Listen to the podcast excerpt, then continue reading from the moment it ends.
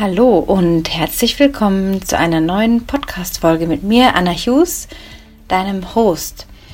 Es geht heute in einem Interview um eine ganz, ganz, ganz herausragende Persönlichkeit, eine Frau Anfang 40, die Gabi Schenkel aus der Schweiz, die letztes Jahr im Dezember, also jetzt vor einem halben Jahr, ein ganz besonderes Abenteuer angetreten ist. Und noch kurz eine Vorgeschichte, bevor wir dann auch gleich in das Gespräch gehen, weil ich euch nicht lange aufhalten möchte und jetzt irgendwie zehn Minuten labern möchte und man dann immer bei so spannenden Interviews unbedingt äh, an den Anfang des Gesprächs kommen möchte. So geht es mir zumindest und ich auch selber dann gar nicht so viel Lust darauf habe, mir erstmal irgendwie einen langen Text anzuhören von dem Podcaster. Deswegen möchte ich auch nicht lange auf die Folter spannen, dir nur kurz eine Vorgeschichte erzählen, wie es eigentlich dazu kam, dass ich Gabi kennengelernt habe. Also es war im Sommer 2015, also vor jetzt fünf Jahren, als ich gerade alleinerziehend war. Ähm, ich hatte das Berglauf Laufen wieder für mich entdeckt. Nach jahrelanger Wettkampfabstinenz hatte ich mir wieder so richtig Lust, mich auszupauen, in die Berge zu fahren. Ich habe so eine neue Energie in mir gespürt, dass ich mein Leben verändern wollte und würde und bin dann äh, mehrmals in diesem Sommer nach Chamonix gefahren. Ganz alleine für mich, hatte mir dann ein Zimmer gebucht und habe es mir richtig gut gehen lassen, hatte im Homeoffice noch dabei. Also ich hatte da auch gute Bedingungen, um das alles unterzukriegen und bin dann dahin gedüst und wieder zurückgefahren und war jedes Mal so unglaublich aufgeladen von diesem Ort. So ein bisschen mein Seelenort auch. Und es sollte dann an einem wunderschönen Sommertag sein, als ich gerade auf dem Weg hoch äh, zum Traillaufen war. Und zwar, wer das kennt in Chamonix, gibt es Plan, Plan Bras, Bras, glaube ich, heißt es. Äh, ist ein recht hoher Gipfel oder eine Plattform, wo vor allem viele Drachenflieger und Fallschirmspringer äh, ja sporteln. Und da war ich gerade fast, ja, oder gerade unterhalb des Gipfels, als ich eine Läuferin von oben gesehen habe, die gerade runterkam und dachte so, ah, die ist aber flott unterwegs und sieht total sportlich aus. Und ich hatte sie mit jemandem verwechselt und hielt sie an und sagte, hey, du bist doch so und so. Und dann sagte sie, nein, ich bin die Gabi. Und äh, wir sind sofort ins Gespräch gekommen. Es war sofort eine große Sympathie da. Und äh, wir haben dann an Ort und Stelle noch Nummern ausgetauscht, weil wir dachten, naja, wir haben noch Zeit, uns vielleicht am ähm, nächsten Tag für den Lauf zu verabreden, weil sie auch nicht lange da war, also genauso lange wie ich in Chamonix sich aufgehalten hat mit einem Bekannten zusammen. Und haben wir also Nummern ausgetauscht. Jeder ist wieder seine Wege gelaufen. Ich äh, hoch und sie runter.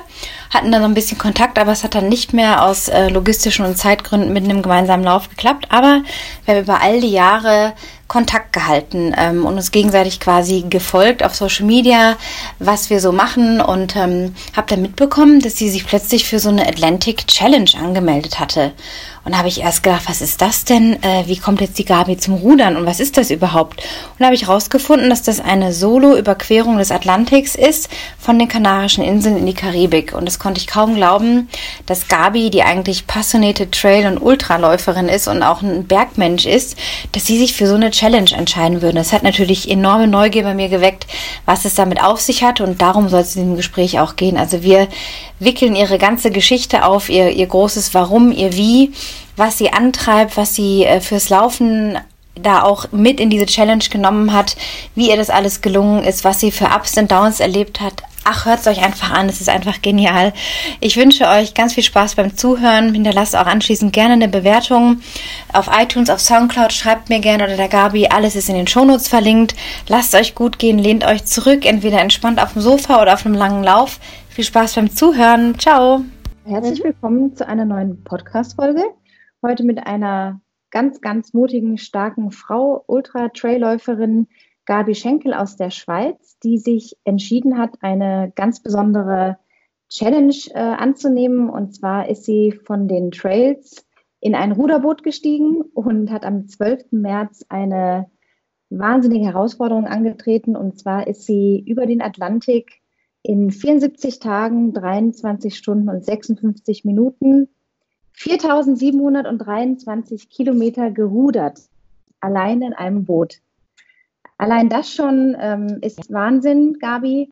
Erstmal herzlich willkommen und schön, dass du dir die Zeit genommen hast. Ähm, wie geht's dir heute? Hast du alles schon verarbeitet? Kann man das überhaupt verarbeiten, was man da geleistet hat?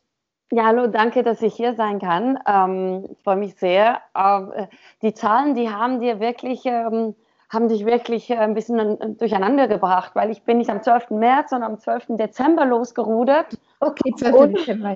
und ähm, es sind dann, ähm, das wusstest du nicht, es waren dann noch 5282 Kilometer, weil ich ein paar Umwege gerudert bin. Ähm, es geht mir sehr, sehr gut. Ähm, ich bin sehr glücklich. Ich bin sehr froh. Ähm, habe ich ein bisschen Zeit gehabt, jetzt ein bisschen mich mit dem auseinanderzusetzen und ähm, bin aber immer noch dran. Also es ist nicht so, dass es, ähm, dass ich wieder Land unter den Füßen hatte und innerhalb von zwei Wochen dann wieder back to business gegangen bin. Ähm, physisch und mental bei beiden ist da noch ein bisschen äh, Raum äh, oder Spielraum zur Verbesserung oder zur Wiederausbalancierung ähm, da. Ja, du hast ja sehr viel Erfahrung ähm, in Ultraläufen, in Trail Races. Äh, 500 Meiler bist du, glaube ich, gelaufen, insgesamt 29, 30 Ultras in den letzten vielen Jahren und hast da also wirklich auch eine Stärke, denke ich, auch aufgebaut durch den Sport. Aber wie ist denn jetzt die Entscheidung überhaupt gekommen, zu sagen, ich nehme diese Talisker Atlantic Challenge an und, und stelle mich dieser Herausforderung? Das finde ich total spannend. Also wie kam diese Idee überhaupt?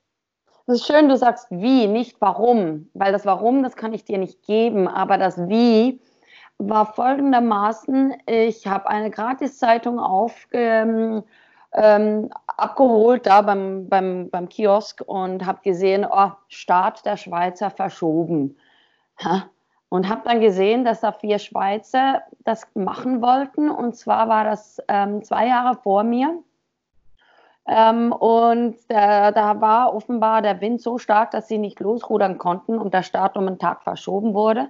Und ich habe mich da ein bisschen informiert, habe dann nachgeschaut, was das ist, habe mir diese App runtergeladen, wo man die Boote mitverfolgen kann. Das ist ein Tracker. Mhm. Und wurde zum Dot Watcher, also alle vier Stunden wurde diese, diese App aktualisiert und ich, ich war an Bildschirm festgenagelt und ähm, habe das wirklich mit Spannung mitverfolgt. Und im Nachhinein hat ein Interview ähm, die Frage gestellt, ja, was passiert jetzt mit dem Boot? Und die Jungs haben gesagt, wir würden es gerne verkaufen und idealerweise möchten wir, dass das in der Schweiz eine Tradition wird. Und ich ganz spontan habe denen geschrieben, Fand ich super, das Interview, Gratulation. Und wenn das Boot ähm, verkauft wird und sich ein, ein Frauenteam ähm, rauskristallisiert, dann würde ich mich empfehlen. Ich könne zwar nicht rudern, aber ich sei ähm, mental sehr stark von der Ultramarathon-Seite her. Mhm. So, hat das, so hat das wie begonnen und äh, der erste Kontakt.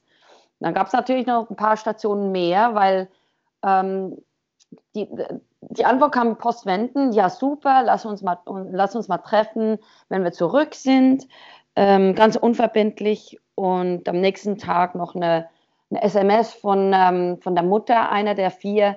Ich hatte dieselbe Idee am gleichen Tag, kann ich auch zum Treffen kommen und so waren wir eine lustige Runde.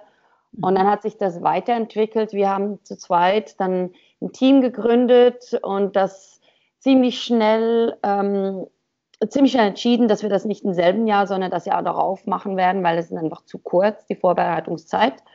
Und im Verlauf. Das war dann 2018. Genau, 2018, Winter 18 hab das haben wir das gestartet und dann im Sommer 18 haben wir gemerkt, so wie wir jetzt zu dritt sind, wird das nicht laufen. Wir sind zu verschieden und unsere, unsere Wege haben sich dann getrennt, aber wir haben alle gesagt, ja, wir machen es trotzdem.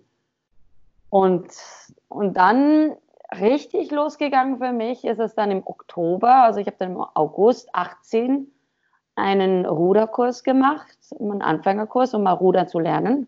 Weil das ist wirklich gar keine Erfahrung. Außer Nein. mal vielleicht im Fitnessstudio so ein, so ein Ding da bedienen, aber es ist ja nicht wirklich rudern, sondern das nicht mal das. Gar... Okay. Nicht mal das. Ich war nie auf einer Rudermaschine. Ich war im Frühling einmal auf dem Ruderboot, aber ich hatte keine Technik. Ich wusste nicht, wie das geht. Mhm. Und ich war dann im August, habe ich diesen Kurs gemacht und, und irgendwann im Oktober bin ich am Morgen aufgewacht und wusste, du machst das alleine. Und dann war es. Und Solo, Solo an, ist ja noch mal eine andere Nummer. Mhm. Ja, von dem Moment an ging es dann los. Also gut, ich kann noch sagen, als wir uns getrennt haben, uns, wir drei, da habe ich mich schon gefragt, würdest du das auch alleine machen, bevor wir uns getrennt haben? Weil es hat sich abgezeichnet. Das war irgendwie, es hat nicht gestimmt. Das Gefühl, das Gefühl hat uns allen gesagt, wir müssen uns da wirklich ähm, zusammensetzen und genau hinschauen. Und ähm, ich habe mich gefragt, würdest du das alleine machen? Und die Antwort kam aus dem Bauch raus, ja. Und dann als nächstes, aber es wäre schon cooler zu zweit oder zu viert. Nur habe ich dann niemanden gefunden und der Oktobermorgen kam dann und dann war die Sache klar, weil ähm, die wichtigsten Entscheidungen in meinem Leben habe ich immer mit dem Bauch ähm, gefällt und die sind dann immer gut rausgekommen. Mhm. Ja, und dann ging es weiter. Dann stand die Entscheidung, du hast gewusst, das mache ich. Und hast dann mhm. natürlich nochmal 14 Monate, bis es dann losging, 12.12.2019, äh, dich da sehr lange und irgendwie am Zürichsee habe ich gelesen, vorbereitet, in den mhm. Niederlanden. Wie mhm. sah denn so ein, wie sah überhaupt das Training aus? Das habe ich mich auch oft gefragt. Wie trainiert man auf so ein Abenteuer? Also ich glaube, ganz wichtig ist es zu wissen, dass größte, der größte Anteil ähm, mentaler Natur ist, wie bei den Ultras. Also wenn man mental nicht wirklich fit ist, dann, dann wird es schwierig. Ähm, und besonders wenn man alleine unterwegs ist, da kann man sich auch nicht mit einem Menschen direkt ähm, von Angesicht zu Angesicht austauschen. Und das ist schon eine, eine große Herausforderung.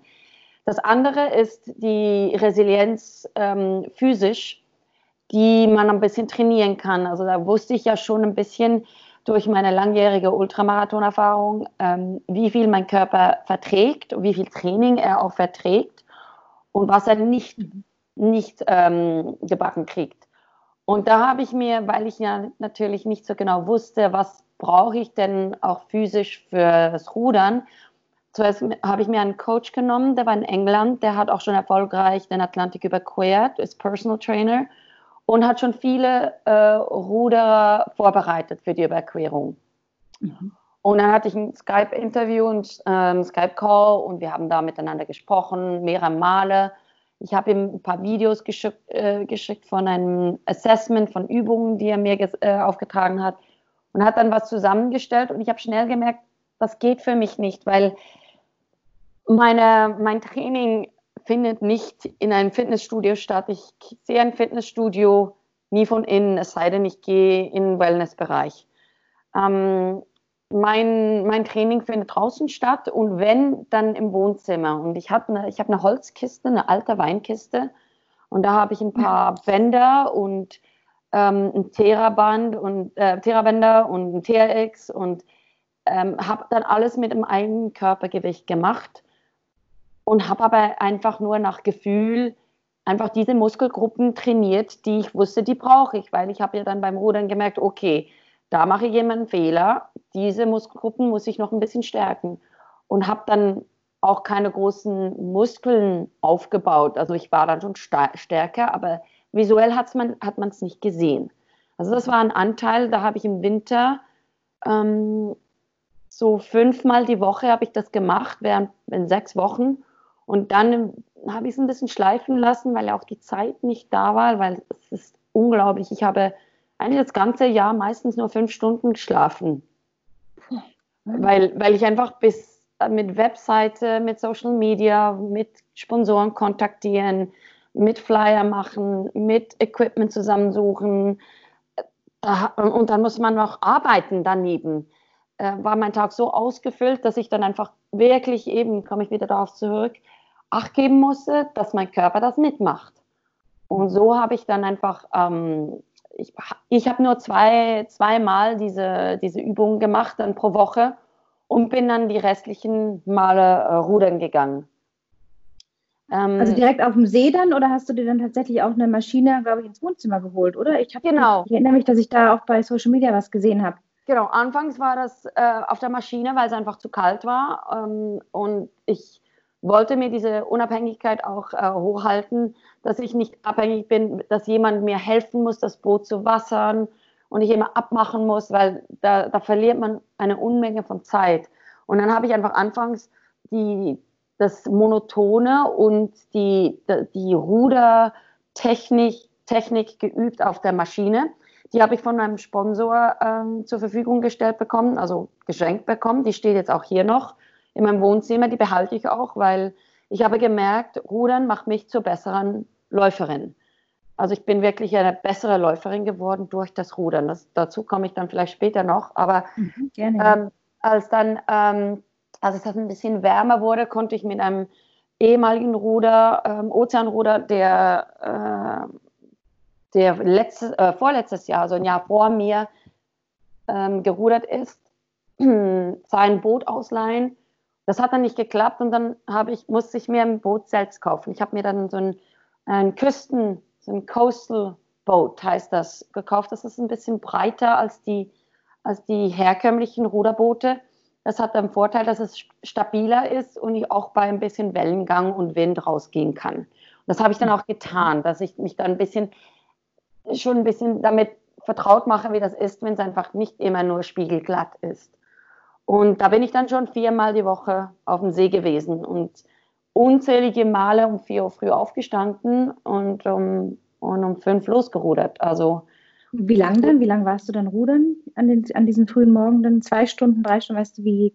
Minimal zwei Stunden, weil das Ganze, wenn man, äh, wenn man den Weg, ich musste sieben Kilometer zum Boot ähm, radeln und dann das Boot fertig machen und dann wieder zurückradeln. Äh, der Weg hat nur schon mehr als eine Stunde eingenommen mit ähm, Weg und Boot bereit machen und Boot wieder rausziehen.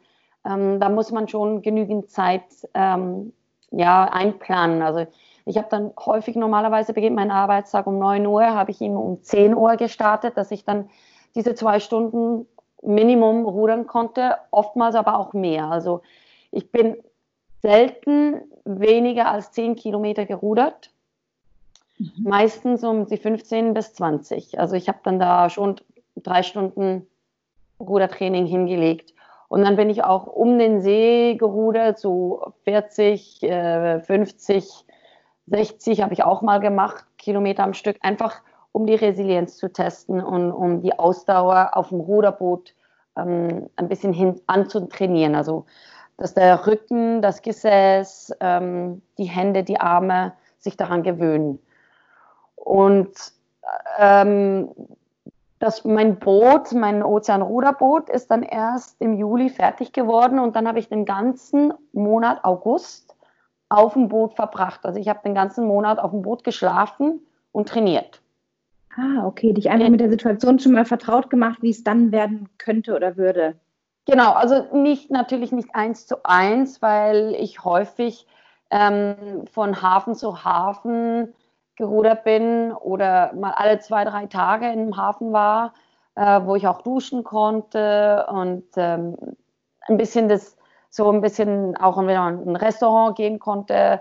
Ähm, es ist natürlich nicht dasselbe wie auf dem Ozean, aber ich habe immer auf dem Boot geschlafen. Also die Platzverhältnisse, mich an die Platzverhältnisse gewöhnt, das hat schon sehr, sehr viel geholfen. Also ich war total vertraut mit meinem Boot und sie heißt ja Miss Universe. Ja, und genau. ich habe hab von ihr gesprochen wie von einer Person. Also ich hab, hätte nie gedacht, dass man mit einem Ding eine Beziehung aufbauen kann. Und habe schon da gemerkt, dass auch, es gibt ja auch Leute, die haben eine Beziehung zu ihrem, zu ihrem Motorrad oder Auto, das sie pflegen und hegen und pflegen. Das gibt es schon und das fand ich schön. Also, ich als hätte das Boot seine eigene Seele irgendwie auch gehabt, ne? Genau, eine ja. Richtige Verbindung gehabt. Hast. Total. Und ich habe auch mit ihr gesprochen, dann draußen auf dem Meer und ähm, habe ihr auch kurz, als wir angekommen äh, sind, das habe ich noch niemandem erzählt, habe ich mich habe ich mich bedankt bei ihr für, dass sie mich so sicher rübergebracht hat, weil das war, das war, das, das war das, der größte Anteil, dass ich sicher war und ich ihr auch komplett mit meinem ganzen Leben vertraut habe. Natürlich geht der, dieser Dank auch an die Bootsbauer, aber die, das Ding, die Miss Universe, das war mein, das war mein Partner in Crime da draußen. Also wir haben das zusammengerockt. Du hast am Vorgespräch gesagt, die steht ja jetzt gerade noch in den Niederlanden, ne? Genau, ja. Und du, du, willst, du willst sie auf jeden Fall holen in der nächsten Zeit mal, also dein, ja, deine Miss Universe. Ja, sie wird auch ähm, das nächste Jahr in der Schweiz verbringen, weil sie geht, ähm, sie wird verkauft an ein Zweierfrauenteam aus der Schweiz. Und da freue ich mich ah, total, okay. weil ähm, ich habe denen im Kaufpreis ähm, ein, inbegriffen noch die Möglichkeit gegeben, mich jederzeit telefonisch oder in Person dabei zu haben, wenn es darum geht, ähm, die kleinen äh, äh, Tricks und äh, Dinge zu lernen übers Boot oder wie man das, wie man das am einfachsten macht. Ähm, da kann ich sie auch noch ein bisschen begleiten natürlich, aber es, es ist einfacher für sie, die noch nie auf dem Ozean waren. Und das ja, das ist so wie ein Paid Forward, weil das hätte ich gerne gehabt vor Ort, jemand, der mir immer wieder ähm, beisteht und mit, mit Rat und Tat beisteht. Und das, das freue ich mich sehr, dass Sie das angenommen haben. Das, äh, das wäre cool. Ja, wir kennen das ja beide vom Ultramarathon, wenn man sich auf so Läufe vorbereitet, die so eine 100 Kilometer und länger gehen, da kann man ja nur zu einem Teil das physische Training machen. Man kann ja nicht den ganzen Lauf einmal im Training durchlaufen in der nee. Regel oder das ist immer nur so eine gewisse Prozentzahl, sagen wir mal 70 Prozent, 80 Prozent vielleicht maximal oder sogar nur 60.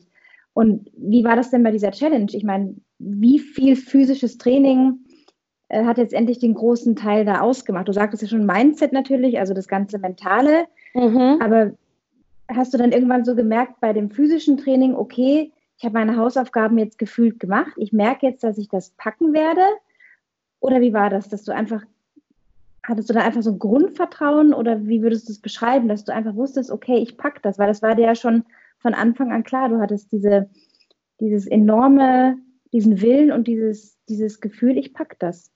Das hatte ich in dem Oktober 18, als ich da aufgewacht bin, das war ein Montagmorgen, da habe ich das gewusst, ich packe das.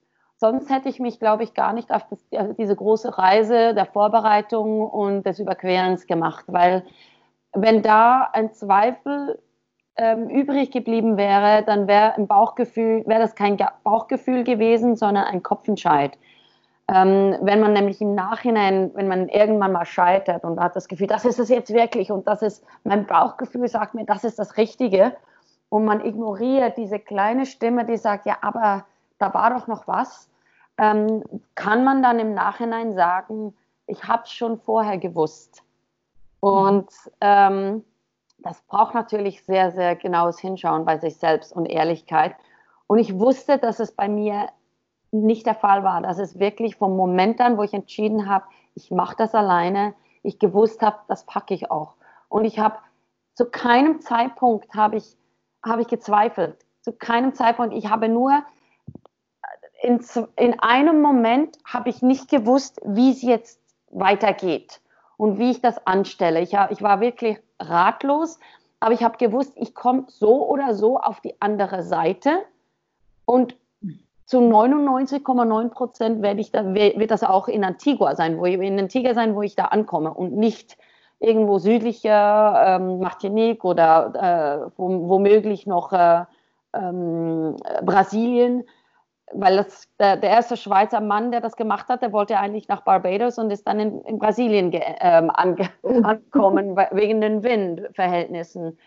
Und ähm, das kann es natürlich geben, aber ich, ich wusste, ich komme da an. Es war nie ein Zweifel, wirklich gar nie da. Und ich glaube, das ist, ähm, das ist schon wichtig zu wissen, dass man da in der Vorbereitung sich nicht damit rumschlagen muss und sich physisch und halt auch mental im Training auf die physische Herausforderung vorbereiten kann. Also logisch habe ich 24 Stunden Ruder ähm, äh, gemacht. Ich habe dann einfach auch Ruderreisen gesagt, weil in Holland war die Winde im letzten Sommer so stark, dass ich nicht auf die Nordsee konnte.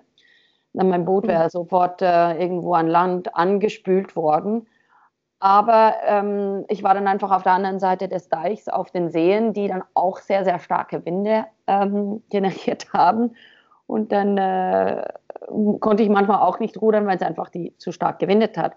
Aber ähm, ich konnte dann die Seen umqueren und dann die um diese Insel rum und da den Anker werfen und bei Müdigkeit zwei Stunden da schlafen, dann weiter in der Nacht rudern das habe ich schon gemacht und habe gemerkt, ja, das geht ja, ich kann in der Nacht rudern.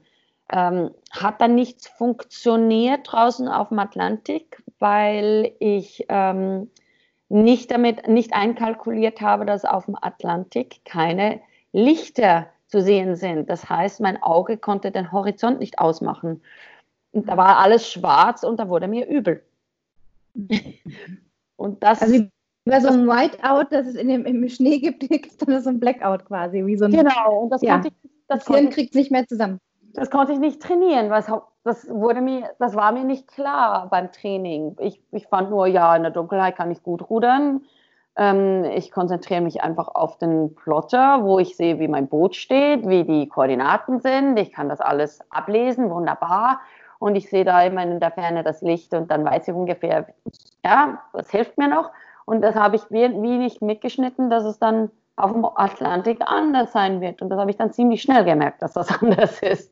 Du hast dann die Improvisation gefragt, wie bei einem, um es wieder so ins Ultralaufen zu übertragen, auch ist. Ne? Man kommt immer an so einen Punkt, wo man irgendwas Unerwartetes hat und dann ist eben gefragt, wie geht man damit um, mit welcher mentalen Stärke und Klarheit und Ruhe auch. Wie, wie hast genau. du das dann, wie hast du das dann für dich gewandelt auf dem Atlantik, als du gemerkt hast, upsa, da ist echt schwarz, alles schwarz und mir ist übel. Also ähm, ich wusste schon im Vorhinein, dass da ganz viele Variablen auf mich zukommen, die ich jetzt noch nicht kenne und auch nicht vorausschauen kann, in welcher Form ich eventuell darauf reagieren werde. Einfach schlicht und ergreifend, weil ich nicht auf dem Atlantik war. Da, da, da weit draußen, wo die Wellen einfach anders sind als in, in Landesnähe. Und ich konnte mich in dem Sinn nur vorbereiten, indem ich wusste, es wird kommen. Und irgendwie habe ich es geschafft. Ähm, ich habe ja schon beim Ultra, bei den Ultras ab und zu Situationen gehabt, wo ich einfach gedacht habe, das gibt es ja nicht. Also ähm, vielleicht eine, eine kurze Anekdote. Ich war an meinem Lauf und hatte nicht sehr aufgepasst mit den Elektrolyten und kriegte da krasse Krämpfe beim Aufstieg. Ähm, es war ein Berglauf und ähm, das war nach so 25, 30 Kilometern ganz, ganz krasse Krämpfe. Ich konnte kaum noch einen Schritt gehen. Ähm, und dann wurde mir übel und ich musste mich übergeben. Und dann irgendwie ging es dann wieder und ich habe dann schon noch den Lauf zu Ende gebracht. Und das Jahr darauf war ich wieder am Start, im gleichen Lauf. Und es ging mir gut, weil ich wusste, ja, dieses Mal schaust du gut auf, auf die Nahrungsaufnahme, auf die Elektrolytaufnahme. Und ungefähr so 300 Meter, bevor ich mich an dem Ort, wo ich mich übergeben habe, das letzte Jahr, kamen die Krämpfe.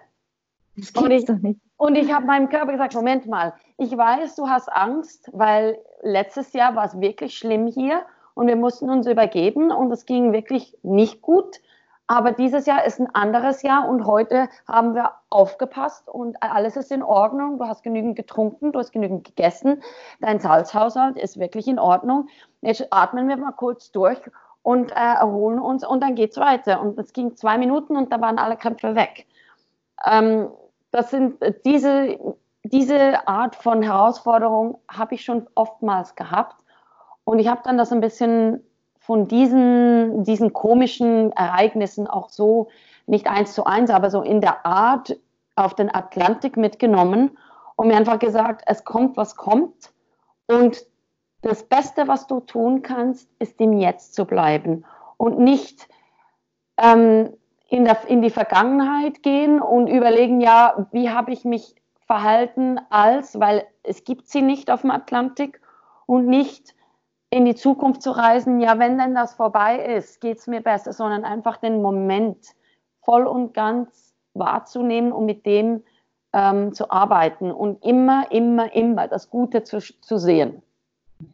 Und wenn das Gute nur das schöne Lied ist, das gerade aus der, aus der Musik, aus dem Lautsprecher kam, ähm, und mitzusingen und, und zu sagen, das ist ein gutes Lied, das gefällt mir, das gibt mir sonst immer auch gute Laune und jetzt wird es mir auch gute Laune gehen. Das, es, geht, es hat sehr, sehr viel zu tun mit, mit ähm, sich positiv gut zureden. Und äh, so habe ich dann alle Herausforderungen bewältigen können. Also es, es gab ja unzählige. Also da gehen wir auch gleich noch drauf ein. Ich habe mir ein paar Sachen rausgeschrieben und noch viele Fragen auch zum, zu vielen Dingen auf dem Atlantik dann auch. Aber du jetzt vorhin auch sagtest noch das Mindset-Training, also das Mentale. Da interessiert mich jetzt schon auch, welche Tools hast du dir da zunutze gemacht, um dich eben da mental so sehr darauf vorzubereiten? Das interessiert jetzt sicherlich auch viele Hörer so. Mental ist ja immer ein sehr großer Begriff, ja, ein bisschen Mentaltraining hier und da. Aber wie sah das jetzt bei dir ganz spezifisch aus? Ähm, das ist, ich glaube, das ist auch für, für alle Menschen äh, sehr, sehr zentral und bringt einem auch nachhaltig am weitesten. Und das ist ehrlich mit sich selbst sein. Und seine Schwächen erkennen und nicht Opfer der zu werden, sondern sie als Stärken anschauen äh, zu lernen. Also ähm, und das hat nicht nur auf dem Atlantik begonnen, sondern schon in der Vorbereitung. Die Müdigkeit, die ich jeden Tag verspürt habe, die, die Hoffnungslosigkeit ähm, mit dem finanziellen, des finanziellen Aspektes, mich wirklich ähm, authentisch zu geben und so zu sein, wie ich bin und nicht jemandem beweisen wollen, dass ich anders bin, als ich eigentlich bin. Und zu, zuletzt mir das nicht beweisen wollen, sondern ganz genau schauen, Gabi, wie geht's dir? Was ist denn jetzt los? Stimmt das für mich? Sagst du das nur, weil du möchtest, dass du so bist oder weil du das Gefühl hast, dass du so zu mehr, ähm, äh, mehr Zeitungspräsenz kriegst oder äh, mehr Sponsorengelder kommst? Äh, das, das war sehr, sehr wichtig und es war nicht einfach. Also das ist vielleicht auch noch wichtig, ähm, sich, sich das anzuhören. Die eigene Entwicklung ist nie einfach. Es, es geht immer, es hat immer schöne und nicht schöne Momente drin. Und ich sage nicht, man muss dadurch, weil man muss gar nichts. Im Leben muss man gar nichts. Es kann wir denken es aber so oft. Ne? Wir denken immer, wir müssen das jetzt. Nein. Dann ist was anders. Und das ist der Punkt. Eben eigentlich müssen. Es gibt auch so ein berühmtes Buch, das heißt, ein Scheiß muss ich. Ne? Das ist im Grunde ja, müssen wir das, das, ja. das kann ich eins zu eins unterschreiben. Scheiß muss ich. Wer sagt denn, man muss? Wer, wer ist, Mann muss, und sowieso, wer ist denn schon Mann? Ich bin ich und das feiere ich. Ähm, das gleichzeitig, ich bin ich und das feiere ich, nicht falsch verstehen und egoistisch da rauszu, rauszu, äh, rauszuschreien, ähm, ihr müsst jetzt halt einfach mit mir so umgehen, wie ich bin, sondern immer ganz genau schauen, bin ich wirklich so, wie ich mich selbst auch mag? Würde ich meine beste Freundin sein wollen? Ähm, und da hat auch sehr viel, hat, es hat sehr viel mit Respekt und ähm, Liebe zu tun, Liebe sich selbst gegenüber und dem anderen, äh, Nächstenliebe. Also das sind, ähm, das sind, das findet man ja in allen Weltenreligionen wieder. Und das ist der zentrale Punkt. Liebe regiert die, das, das Leben und die Welt. Ähm, man weiß es einfach nicht, weil Liebe sich nicht aufdrängt. Ähm, aber wenn man sagt, ich muss, dann sind wir in Machtgefüge und das Machtgefüge bringt einen persönlich nirgendwo hin, weil man dann künstlich immer im Außen die Bestätigung sucht und dann ist man ja vom Außen ähm, dirigiert und abhängig und man, man trifft nicht seine eigenen Entscheidungen, sondern in, im, im indirekten äh, nach einem indirekten Diktat von außen. Und das ist, das ist hohe Kunst und das geht nicht von heute auf morgen, sondern auch ich durfte üben, üben, üben, üben. Und ich würde sagen, es ist dann wirklich, ähm, hat sich wirklich erst gefestigt, als ich teilweise am Anschlag war auf dem Atlantik. Also ich merke heute, dass ich ein anderer Mensch bin als vor, vor einem Jahr. Es ist eine schöne Ruhe eingekehrt, es ist eine schöne Klarheit eingekehrt und ähm, das zeichnet sich auch wieder in, in der Reaktion meiner, meiner direkten Umwelt und auch eben jetzt auch, sage ich jetzt mal, das habe ich vorhin ange, angesprochen von den, den, Medien. Also ich habe immer versucht, für Sponsoren und vor allem für Spenden ähm, ein bisschen von meinem Projekt hören zu lassen und dass die, die Zeitungen was bringen. Und die haben dann schon was gebracht am Tag, als ich losgerudert bin. Also es war dann wie zu spät. Und, und äh, seit ich zurück bin, interessiert es mich auch überhaupt nicht mehr. Das soll jetzt nicht überheblich ähm, tönen, sondern es ist einfach, es ist nicht prioritär. Ähm, ich bin natürlich, zur, stehe ich zur Verfügung für jede Anfrage, weil ich, oder fast jede Anfrage, weil ich das wichtig finde, dass die Leute den positiven Aspekt mit, ähm, mitnehmen können und von, meinem, von meinen Erlebnissen profitieren.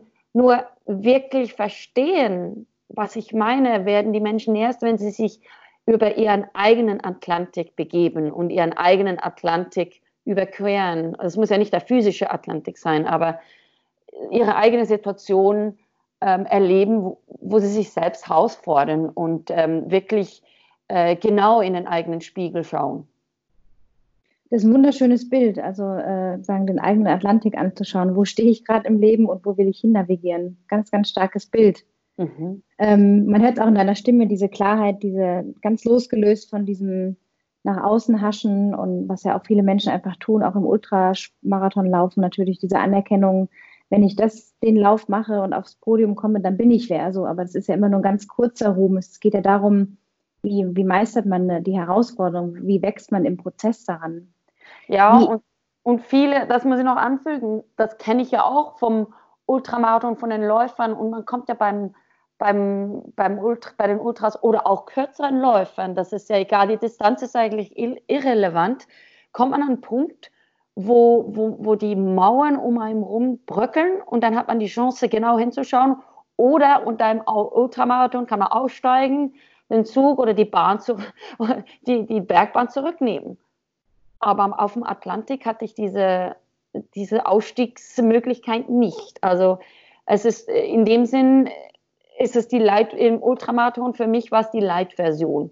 Und jetzt, und der, der Atlantik war dann so ein bisschen die, die Kür.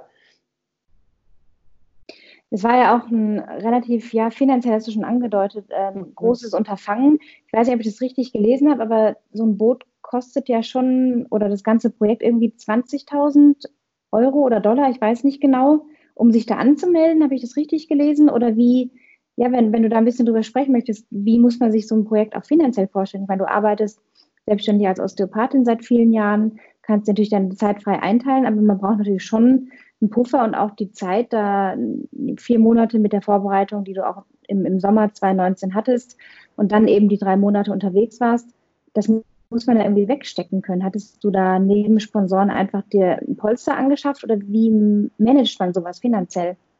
Also ja, da hast du richtig, ähm, äh, das hast du richtig gesagt. Das sind äh, ab 20.000. Das ist dann, ähm, je mehr Leute auf dem Boot sind, desto mehr kostet es. Aber es ist dann nicht ähm, wahnsinnig viel mehr, sind dann einfach 1.000 oder 5, äh, 1.500 Euro mehr pro Person zusätzlich auf dem Boot. Ähm, das scheint viel, ist aber für, für die Unterstützung, die man kriegt, total gerechtfertigt, weil da ist so viel administrative Arbeit dahinter die ich nicht, ähm, die ich nicht zustande gebracht hätte, wenn ich das alleine gemacht hätte.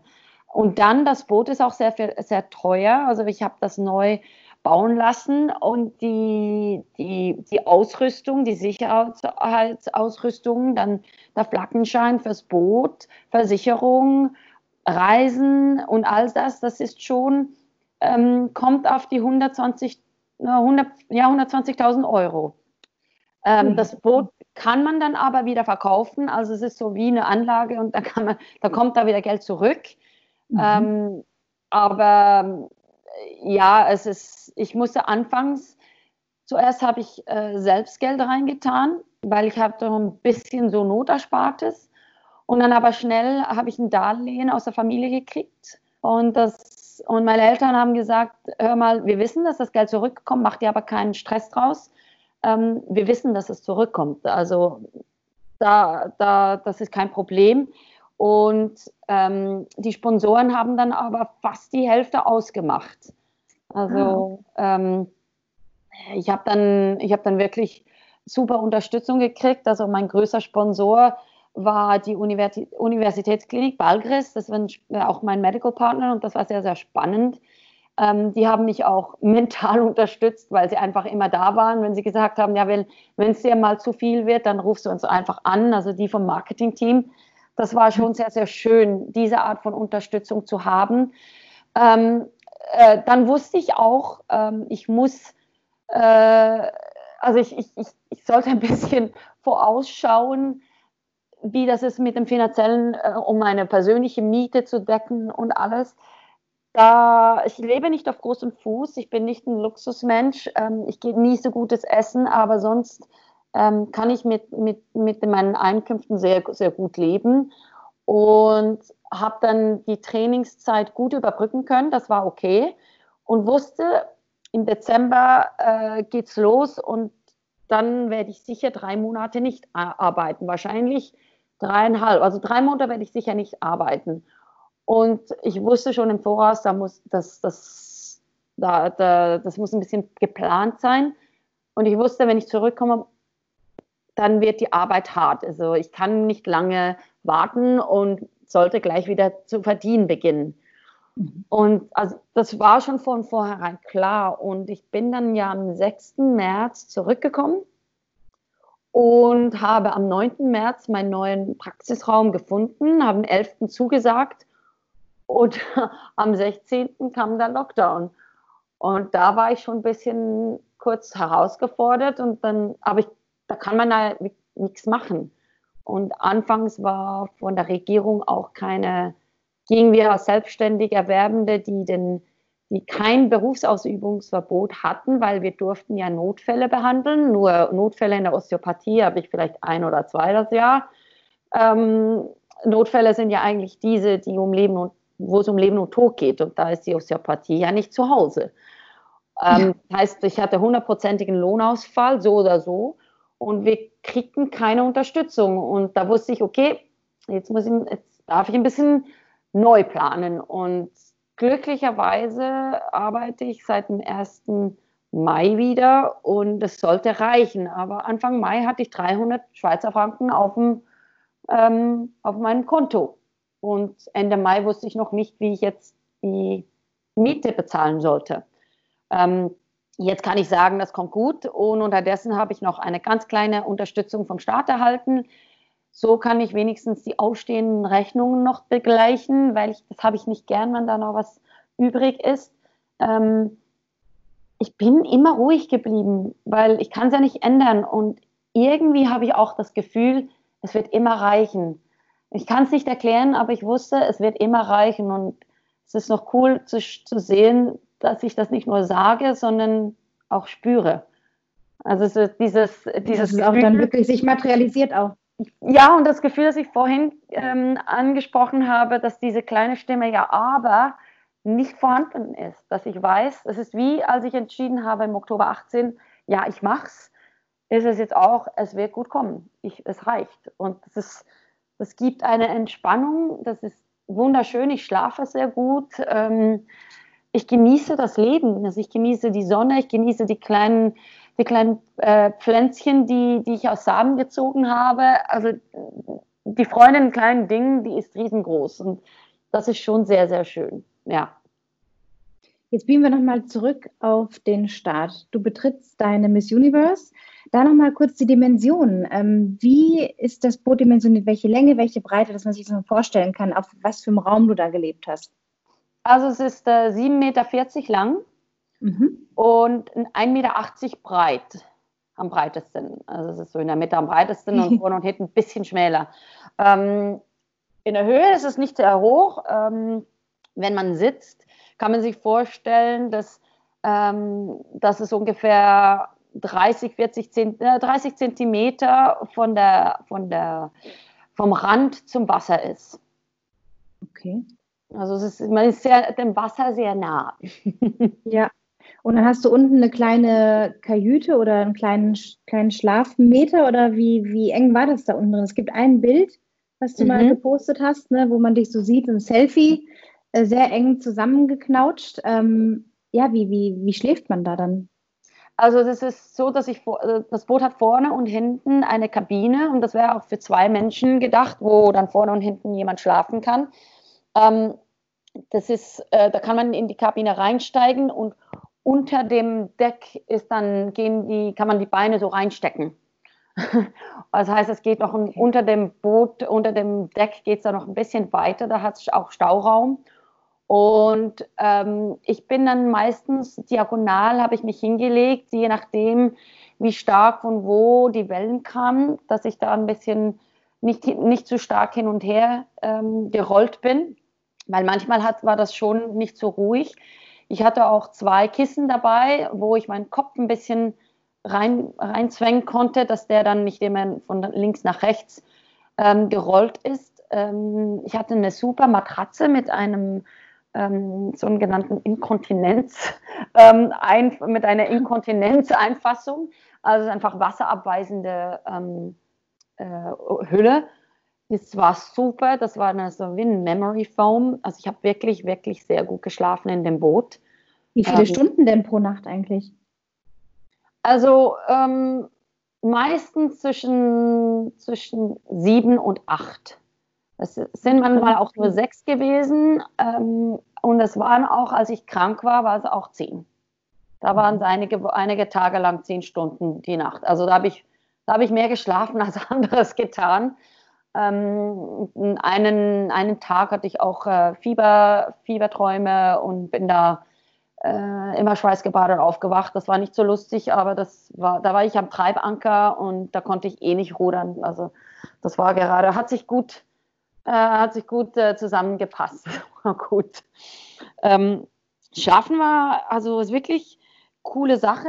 Ähm, links und rechts von meiner Matratze hatte ich so wie ein bisschen einen kleinen Spickel zwischen der Wand des Bootes und der Matratze, wo ich diverse Dinge hingelegt habe. Also ich habe da meine Musikbox ähm, hingetan, ich habe meine GoPro eingepfercht, ich habe die, äh, die Tasche mit, den, mit dem Essen für den nächsten Tag, mit den Snacks hingetan, weil ähm, das mit dem Essen, kommen wir vielleicht auch noch drauf, da war ich manchmal äh, manchmal ja. in der Nacht aufgewacht und war hungrig und dann musste ich sofort essen, weil ich wusste, ich bin ja sowieso im Kalorienminus.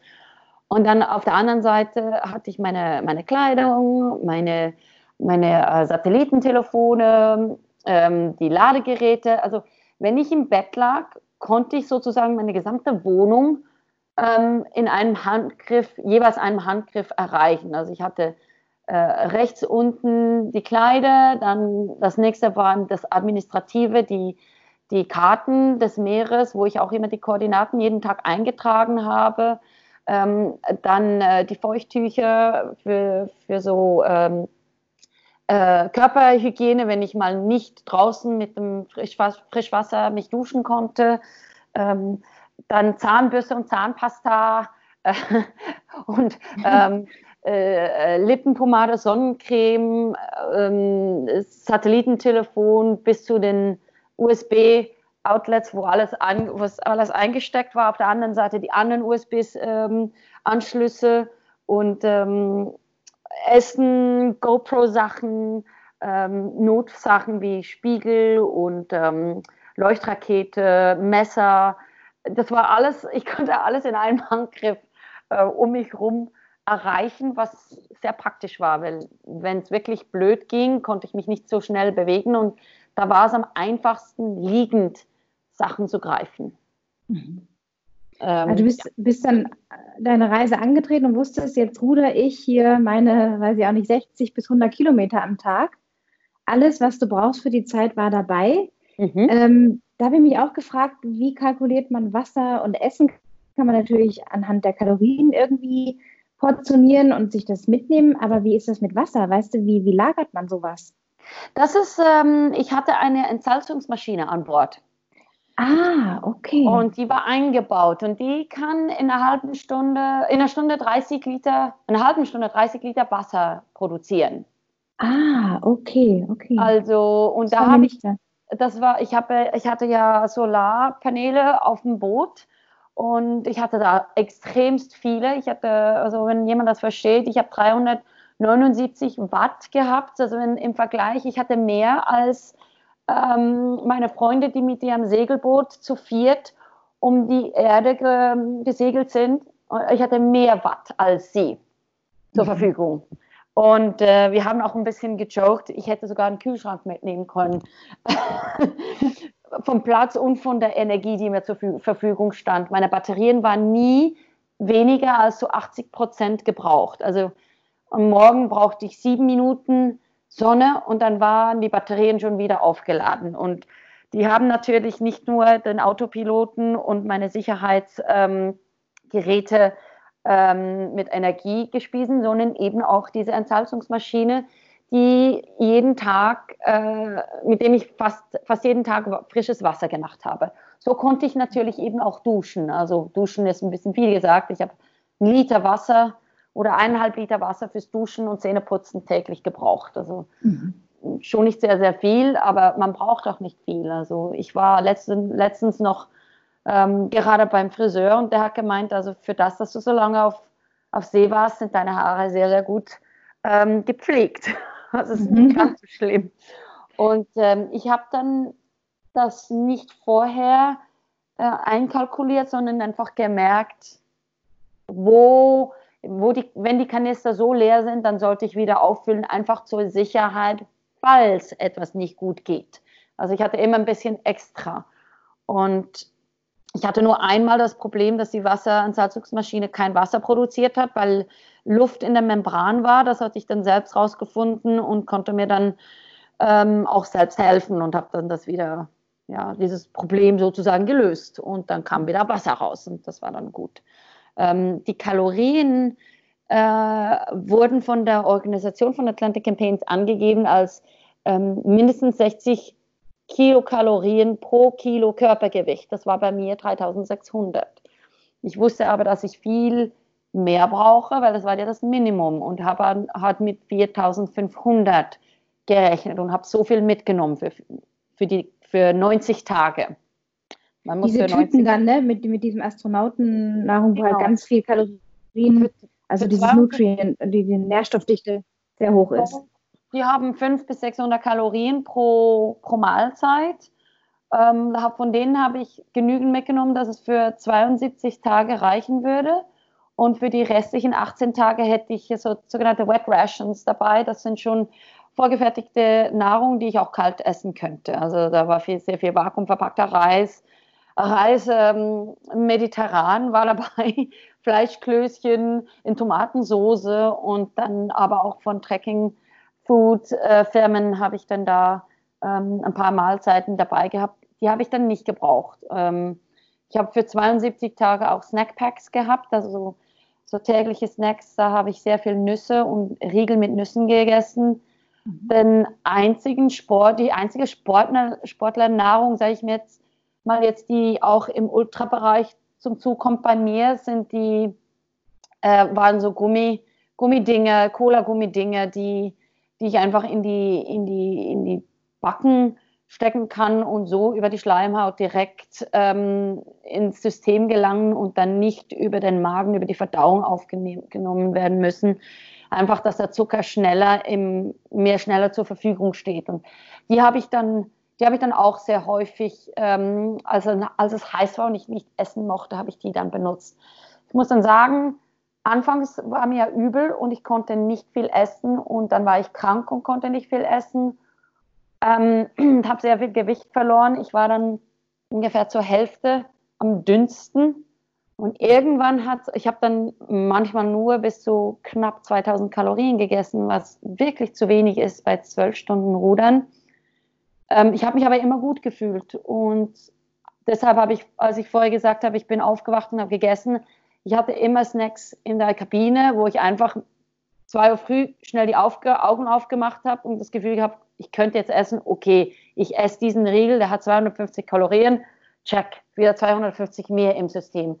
Also ich habe dann schon Kalorien gezählt und dann irgendwann kam der Klick und dann kam der Hunger. Das Hungergefühl ist gekommen und ich habe wieder mehr gegessen und ich war schnell bei 3000 und ich war bis zu zwischen 3000 und 3600 Kalorien konnte ich dann essen, habe dann auch noch ein bisschen zugenommen bis zum Ziel. Ja, aber du hast insgesamt nur 5,4 Kilo verloren, ne? Das hätte ich jetzt genau. nicht gedacht. Ich dachte, da gehen locker so 10 weg oder so, aber hast du dir vorher ein bisschen im Polster, sage ich mal, in Anführungsstrichen angefuttert, dass du zwei, drei Kilo mehr hattest, äh, weil du wusstest, du verlierst sowieso? Oder war das gar nicht so wichtig? Das war der Plan, das wollte ich. Mhm. Und ich habe versucht zu essen, was das Zeug hält, aber ich hatte so viel Stress der mentale und emotionale Stress war so hoch, dass ich gar nicht zugenommen habe.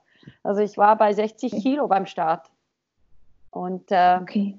und äh, jetzt in, zum Vergleich, jetzt sagt sich der Körper, oh Mann, wir wollen nicht mal, äh, wir wollen die, die nächste Hungersnot überleben.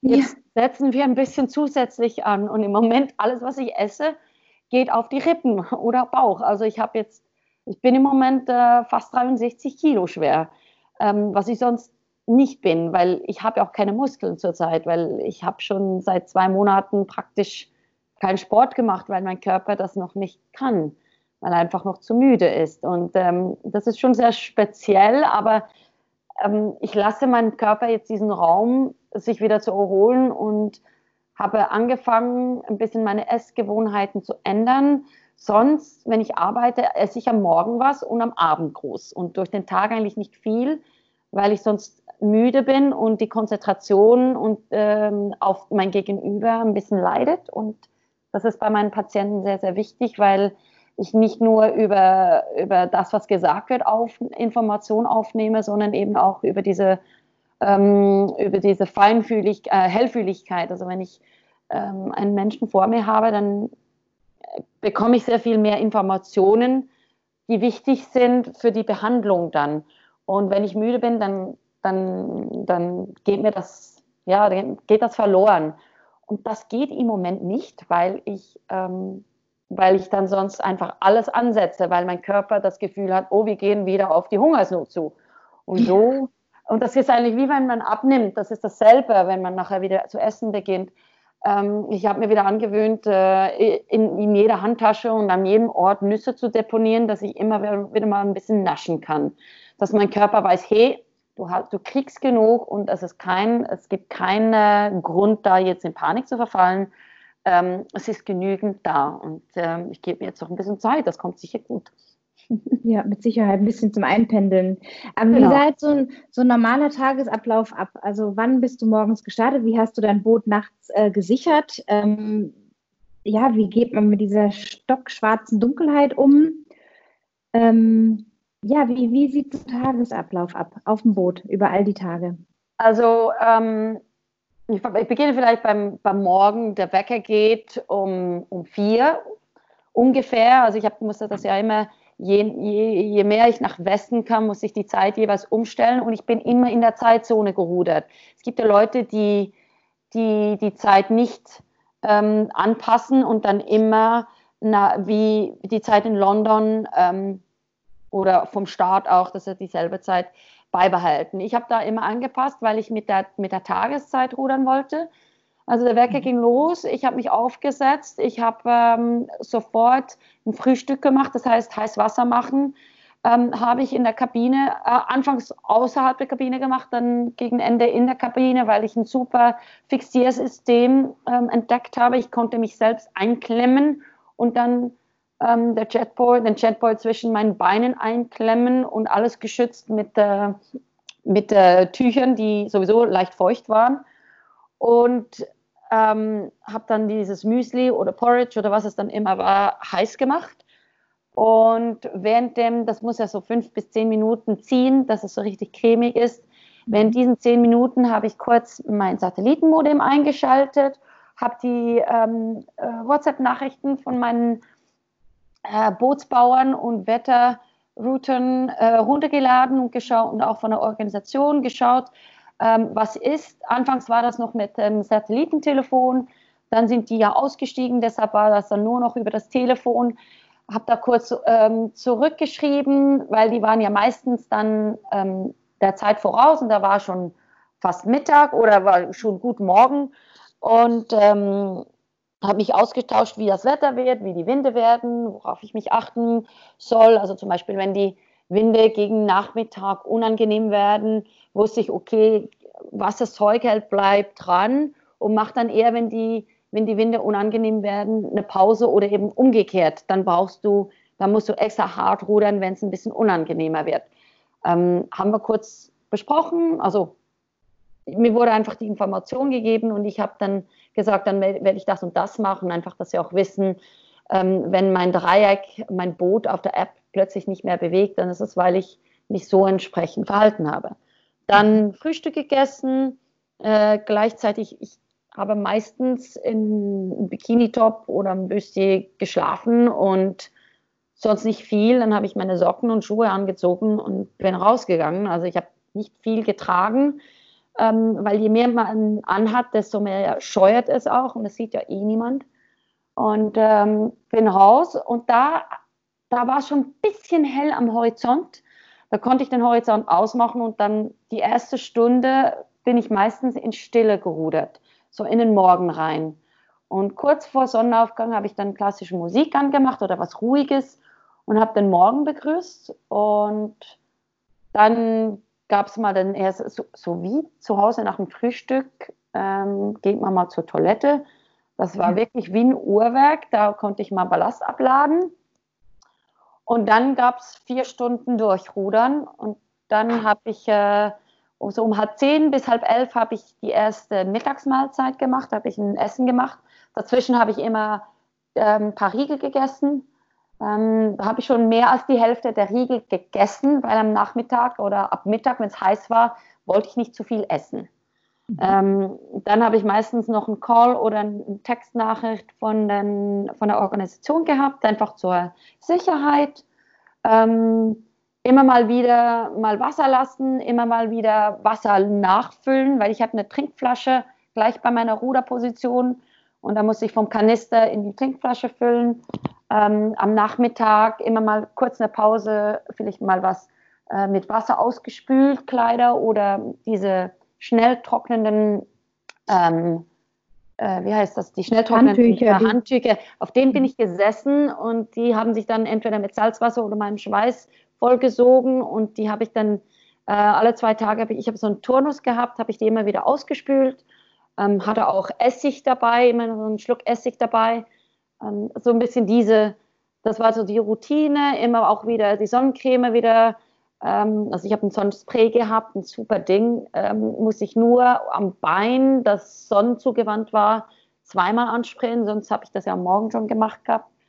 Ähm, und dann am Nachmittag ähm, ging es dann so, dass ich merkte, okay, jetzt geht die Sonne langsam unter. Am Anfang wurde es früher kalt, kühl, aber die meiste Zeit habe ich dann bis eine halbe Stunde vor Sonnenuntergang gerudert. Ähm, bin ich gerudert, dann habe ich wirklich, also ging ein Guss gestoppt, ähm, habe meine, äh, habe ein Handtuch genommen, also ein schnell trocknendes Tuch, bin ans andere Ende des Bootes, wo ein Eimer gestanden ist mit, ein, mit einer Trinkflasche, die habe ich mit Wasser gefüllt und ein bisschen noch unten rein, dann die Körper, den Körper geputzt, äh, also die Sonnencreme runtergewaschen, ähm, die Haare entweder gekämmt und ausgespült oder einfach nur ausgespült.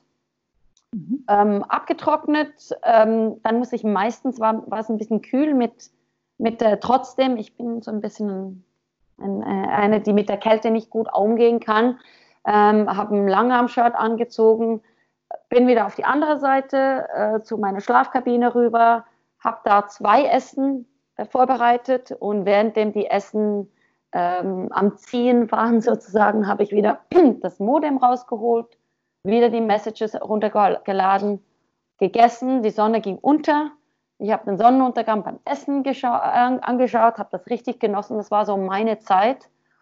Und dann bin ich dann ziemlich bald in die Kabine, nachdem ich die Ruder festgemacht habe und das Wasser, äh, die Kanister gefüllt waren, ging ich in die Kabine und habe dann die administrative Arbeit gemacht, also eben äh, meinen Videolog gemacht, meine Koordinaten eingetragen, aufgeräumt, mich für den nächsten Tag vorbereitet, also das heißt das Frühstück, die Frühstücksessen bereit, schon bereit gemacht und ähm, ausgewählt, was ich am nächsten Tag essen werde, das in die Tasche, in die Essenstasche reingepackt, ähm, Kleider vorbereitet, äh, vielleicht noch kurz die Socken aufgehängt, die ich ausgewaschen habe.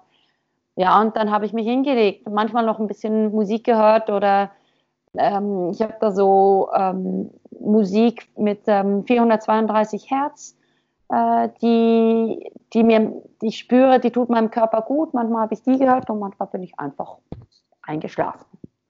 Äh, kurz vor dem Einschlafen habe ich aber noch den Autopiloten ausgerichtet und wenn der laufen konnte, hat der gleich so 30 Zentimeter neben meinem Kopf einen riesen Lärm gemacht. Irgendwann lernte ich auch mit dem schlafen.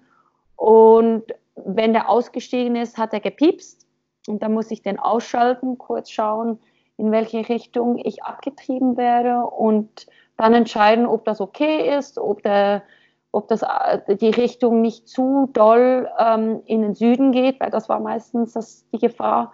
Das war, das war eigentlich praktisch nie der Fall. Und dann habe ich das Boot einfach treiben lassen für die verbleibenden Stunden, vier, fünf Stunden, die ich noch schlafen konnte. Und Hattest du jemals Angst auch in den Nächten, allein auf diesem Meer und nichts um dich rum?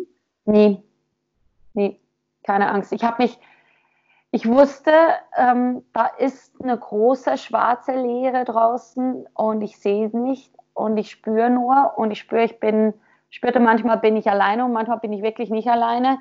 aber es hat mich nicht beunruhigt, weil ich wusste, ich spürte, das ist nicht, nicht eine aggressive Präsenz, die da draußen ist.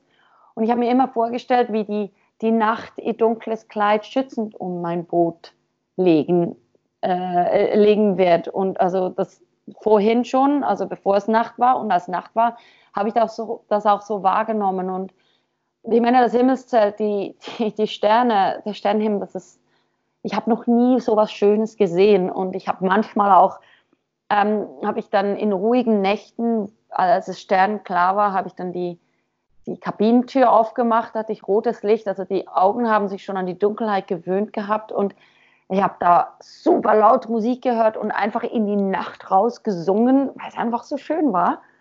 Ähm, das habe ich sehr genossen und ich habe auch einmal, das war super spannend, habe ich ähm, dieses Starlink von, von, äh, von ähm, Elon Musk, diese Satelliten, die da in den, in den Himmel rauf geschossen werden, habe ich gesehen. Das sind so wie Perlenschnüre von Lichtern. Also es sind 30. Ah, und ich habe mich gefragt, was sind das? UFOs? Was ist denn das? Das sind so 30 Leuchtkörper, die in einem regelmäßigen Abstand hintereinander einfach über den Himmel ziehen. Die kommen aus dem Nichts und gehen ins Nichts.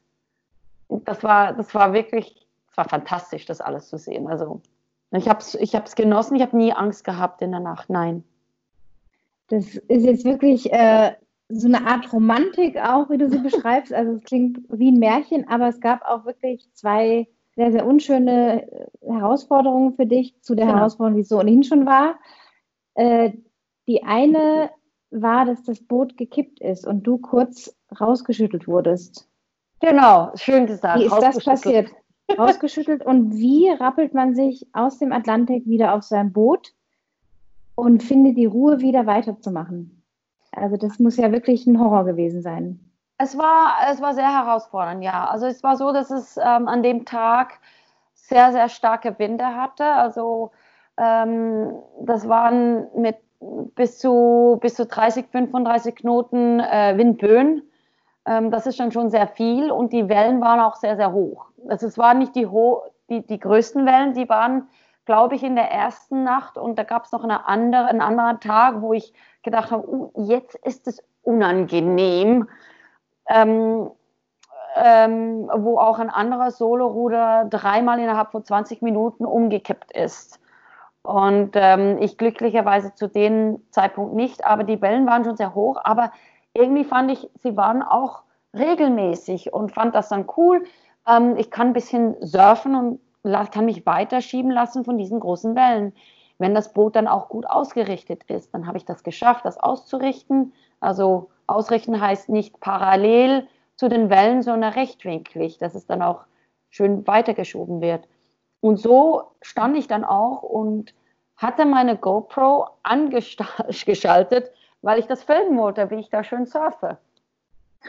Und da gibt es aber eben auf dem Meer immer Wellen aus verschiedenen Richtungen. Und da kam eben eine Welle, eine Geisterwelle, Rogue Wave, wie man das auf Englisch sagt, von der Seite. Und die sieht man nicht kommen, die ist dann einfach plötzlich da.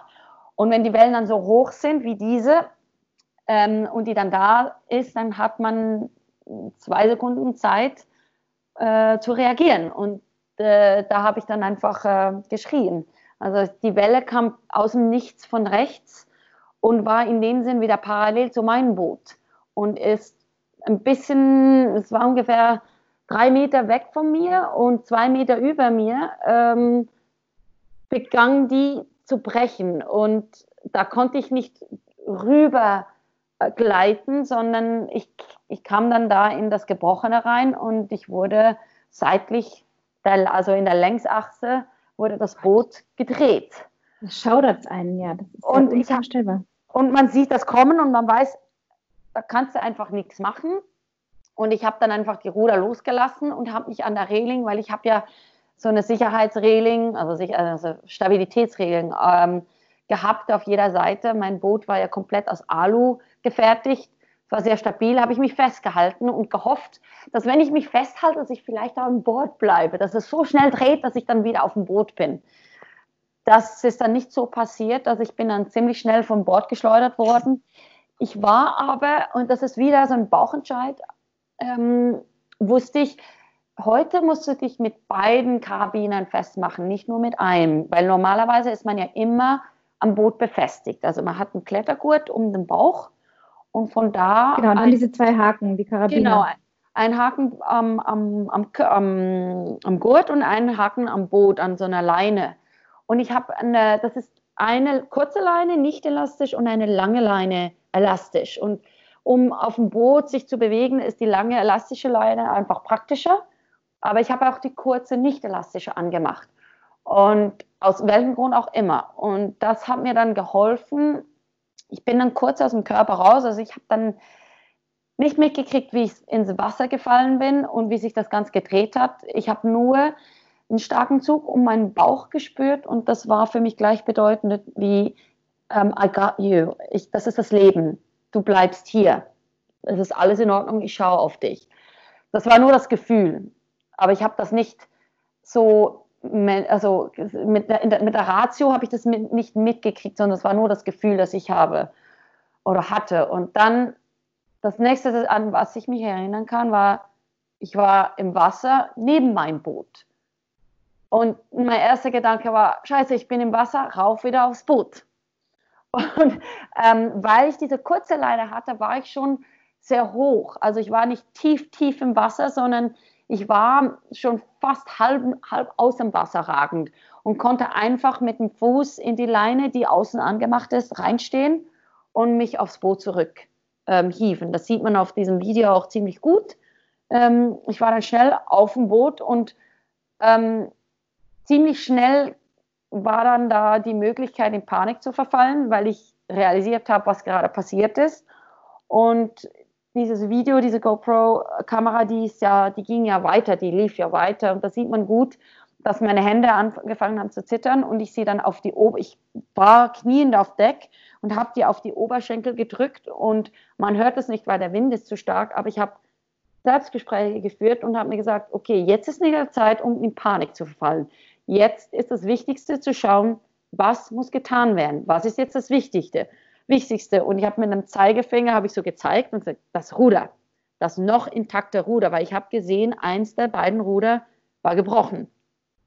Und dann habe ich dann zuerst geschaut, dass dieses noch intakte Ruder ähm, wieder an Bord kommt und befestigt wird und dann alles andere auch befestigt wird. Und dann habe ich den, das ganze Deck aufgeräumt und alles wieder nied- und nagelfest gemacht man sieht auch, dass ich immer wieder Ausschau halte ähm, für weitere Geisterwellen. Und nach einer halben Stunde habe ich dann ungefähr das Boot ähm, aufgeräumt gehabt und habe dann, ähm, dann erst der Organisation ähm, mit dem Satellitentelefon habe ich die angerufen und erzählt, was passiert ist, was ich gemacht habe und was ich jetzt machen werde. Dasselbe mit meinen Bootsbauern und Wetterroutern äh, habe ich auch noch gemacht. Ähm, ich ging dann in die Kabine rein und die Kabine war natürlich ja ein Chaos. Also nichts war noch am, am selben Ort. Und ich hatte so ein kleines Plätzchen, wo, wo einfach nur das Aluminium freigelegt war, weil auch die Matratze hat sich in, in also zur Hälfte zusammengelegt und das, der ganze Inhalt darauf ab, ähm, fest befestigt. Und ich war dann, ich saß dann da so in, in der Ecke in meiner Kabine und habe zuerst mal so zum ersten Mal eine Minute geweint und dann habe ich gedacht, du kannst jetzt nicht weinen und müde werden. Es ist noch nicht so weit. Und dann habe ich eine weitere Stunde die Kabine aufgeräumt und dann, als alles wieder an seinem Platz war, habe ich dann die Kleider ausgezogen, habe äh, trockene Kleider angezogen und habe mich dann hingelegt äh, und dann wurde mir kalt. Also dann kam der Schock, dann ließ ich es auch zu, dass, die, dass das vegetative Nervensystem jetzt sich wieder beruhigen kann, weil ich war auf Adrenalin pur, ich war auf Überleben und, und, und bin dann ziemlich schnell auch eingeschlafen. Also ich, ich habe dann drei Stunden, glaube ich, geschlafen, weil ich musste dieses, äh, ich musste ein bisschen erholen und habe dann auch das erste Mal ein bisschen, noch ein bisschen mehr geweint, aber nicht wirklich viel, weil es waren ja nicht Tränen der der Angst, weil es war ja schon vorbei, sondern es waren Tränen der Erleichterung und des Loslassens. Und ähm, habe dann später ähm, noch mein Satellitenmodem eingeschaltet und äh, das Video dann geschickt und gleichzeitig meinen Eltern geschrieben, es geht mir gut, alles ist in Ordnung. Einfach, dass sie wissen, es ist alles okay, weil ich wusste ja, dieses Video wird einschlagen wie eine Bombe. Ähm, aber es ist auch wichtig zu wissen, warum, dass ich jetzt für den Rest des Tages keinen Zentimeter weiter rudern werde, weil ich einfach nicht wollte, ja, ich, ich, ich wollte mich nicht mehr ähm, da draußen den Wellen hingeben. Ich wusste, ich, ich, muss, ich wollte zuerst wieder ein bisschen Sicherheit in meinem Körper finden. Und das habe ich dann am nächsten Tag gemacht, auch mit der Unterstützung von einem ehemaligen Ruderer, den ich angerufen habe. Der hat gesagt, du kannst mich jederzeit anrufen. Und da habe ich ihn gefragt, was er jetzt machen würde. Und der, der O-Ton war so wie nach einem Autounfall, so schnell wie möglich Weiter. wieder die Ruder. Und das habe ich dann auch gemacht. Und ich wollte, er hat gesagt, ja, mach mal nur eine halbe Stunde und geh wieder gehe wieder in die Kabine und ich bin nicht eine halbe Stunde und dann wieder in die Kabine gehen. Das ist zu viel Arbeit, um mich zu installieren und rein und rein zu, zu, zu bringen in die Bewegung. Ich habe dann vier Stunden daraus gemacht und habe dann zwei Stunden Pause gemacht und was, wieder was gegessen und bin dann noch was raus. Und so ging das dann weiter. Also Todesangst hatte ich nicht. Ähm, ich glaube, es hat aber Todesangst bei vielen Menschen, die das geschaut haben, ausgelöst oder Angst ausgelöst. Ich selbst hatte keine Angst.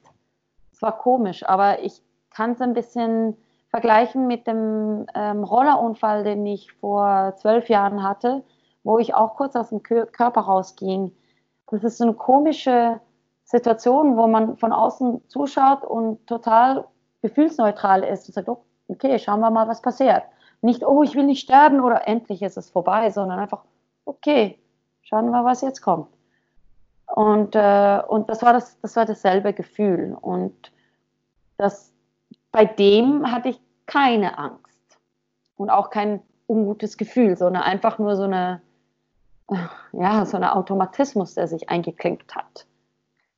Oder gibt es da sowas wie so einen Glauben an, an Gott oder etwas in dir, was dich da in dieses Vertrauen gebracht hat, dass es, dass, dass es nicht der Tod ist, der jetzt kommt in der Situation? Ja, ein Wissen, das ist das, das universelle Wissen, ja. Und ich, ich, ich habe auch viel mit denen da oben kommuniziert. Wenn es mal wieder wirklich nicht ging, habe ich denen gesagt, helft mir jetzt endlich mal.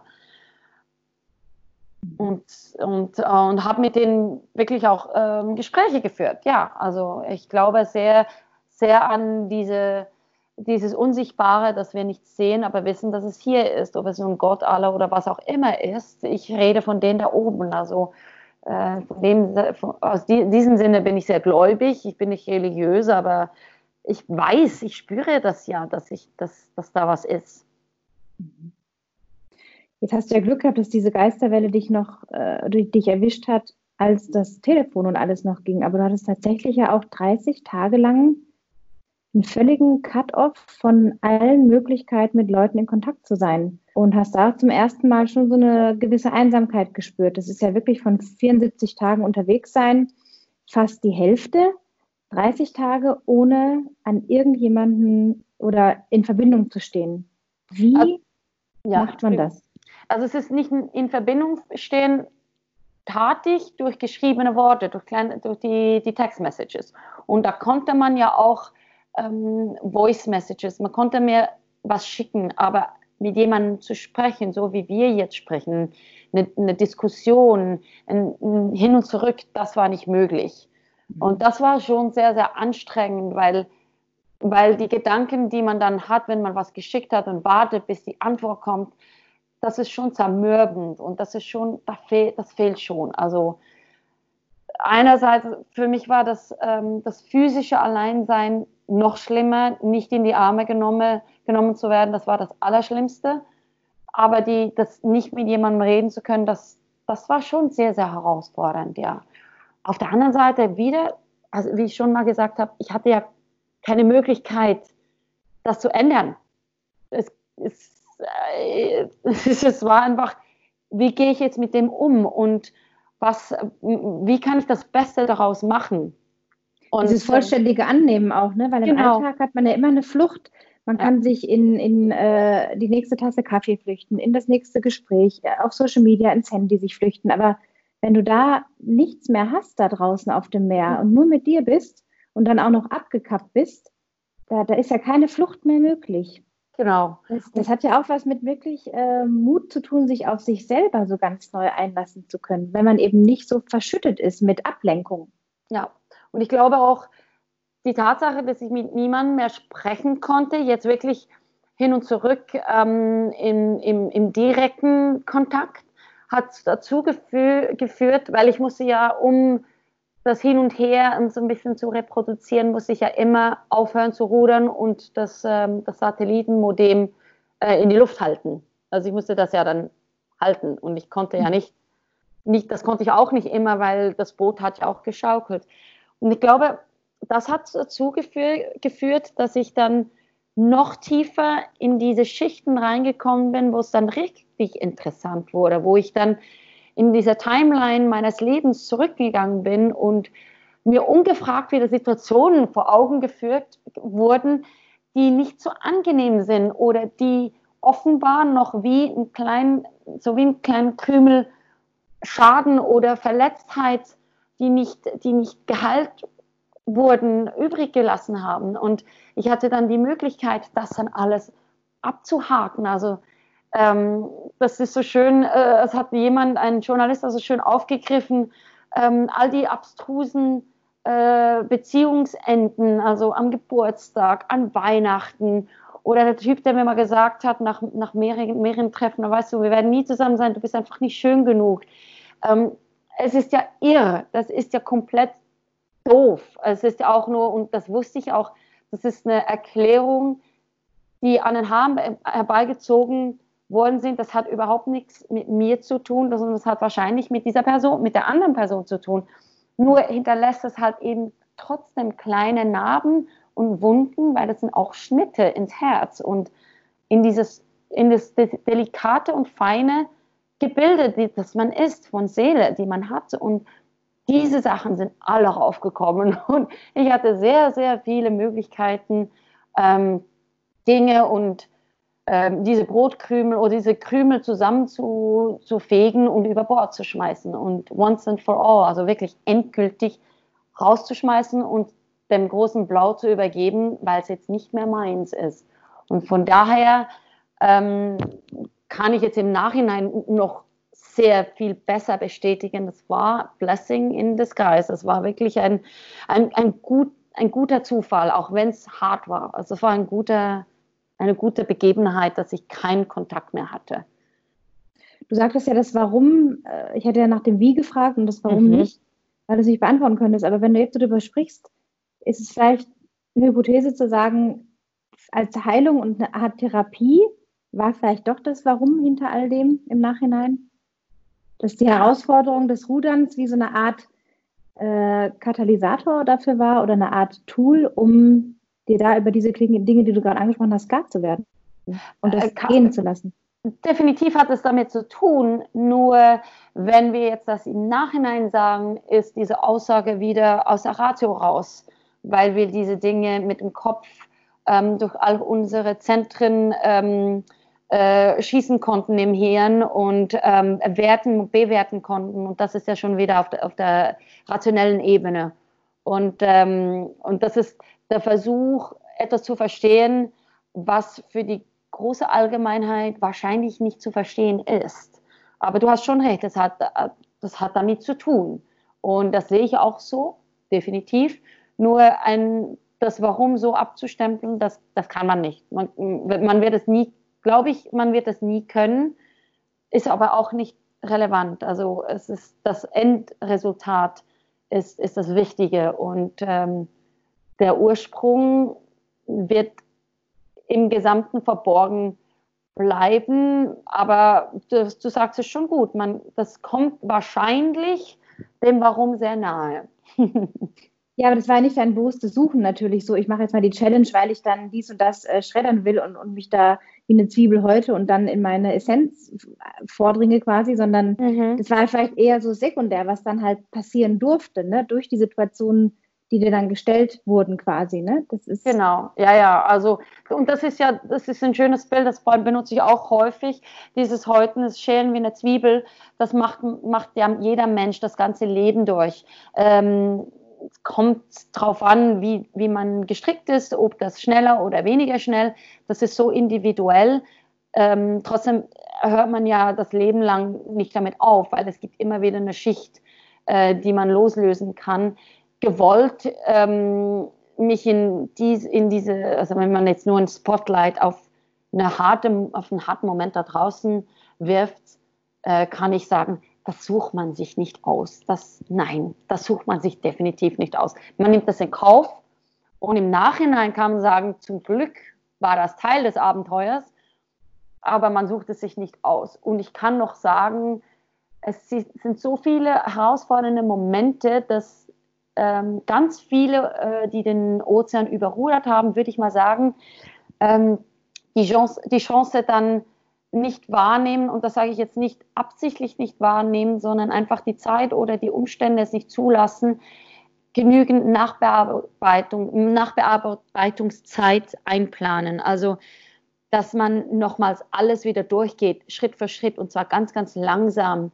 Und dass sich wie das, was aufgerissen wurde oder das, was man hätte noch anschauen können, wieder zugedeckt wird durch eben diese Ablenkung von Binge-Watching-Series oder ähm, soziale Medien oder halt einfach nur ähm, Menschen um einen rum, Gespräch, äh, wo man abgelenkt wird. Und ich habe das Gefühl, daher kommt es, dass viele sich nicht an gewisse Details erinnern können von dem Ruder.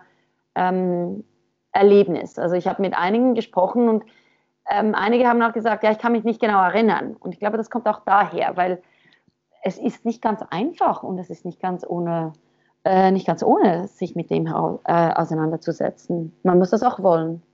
Mhm. Ja, unglaublich, wenn man liest, 14 Millionen Ruderschläge hast du gemacht. 14 Millionen, das ist ja eine unvorstellbare also, Zahl. Das ist ungefähr, das ist, das wurde mal ungefähr, ja. aus, aus dem Witz errechnet, weil ich in einer schwierigen Situation gezählt habe, wie viele Ruderschläge ich pro, pro Dezimalstelle vollbringe. Und dann haben wir es hochgerechnet. Aber es sind ja nicht die 14 Millionen Ruderschläge, die ich dann wirklich gemacht habe. Das sind, aber es sind über Millionen, es sind mehrere Millionen. Unvorstellbar. 21 Delfine hast du gesehen und sogar acht Zwergwale. Ja. Und es gab noch einen ganz besonderen Vogel. Reginold oder Reginald hast du ihn, glaube ich, genannt? Ja, Reginald. Reginald. Der kam zu dir geflogen und hat dich tatsächlich begleitet. Mhm.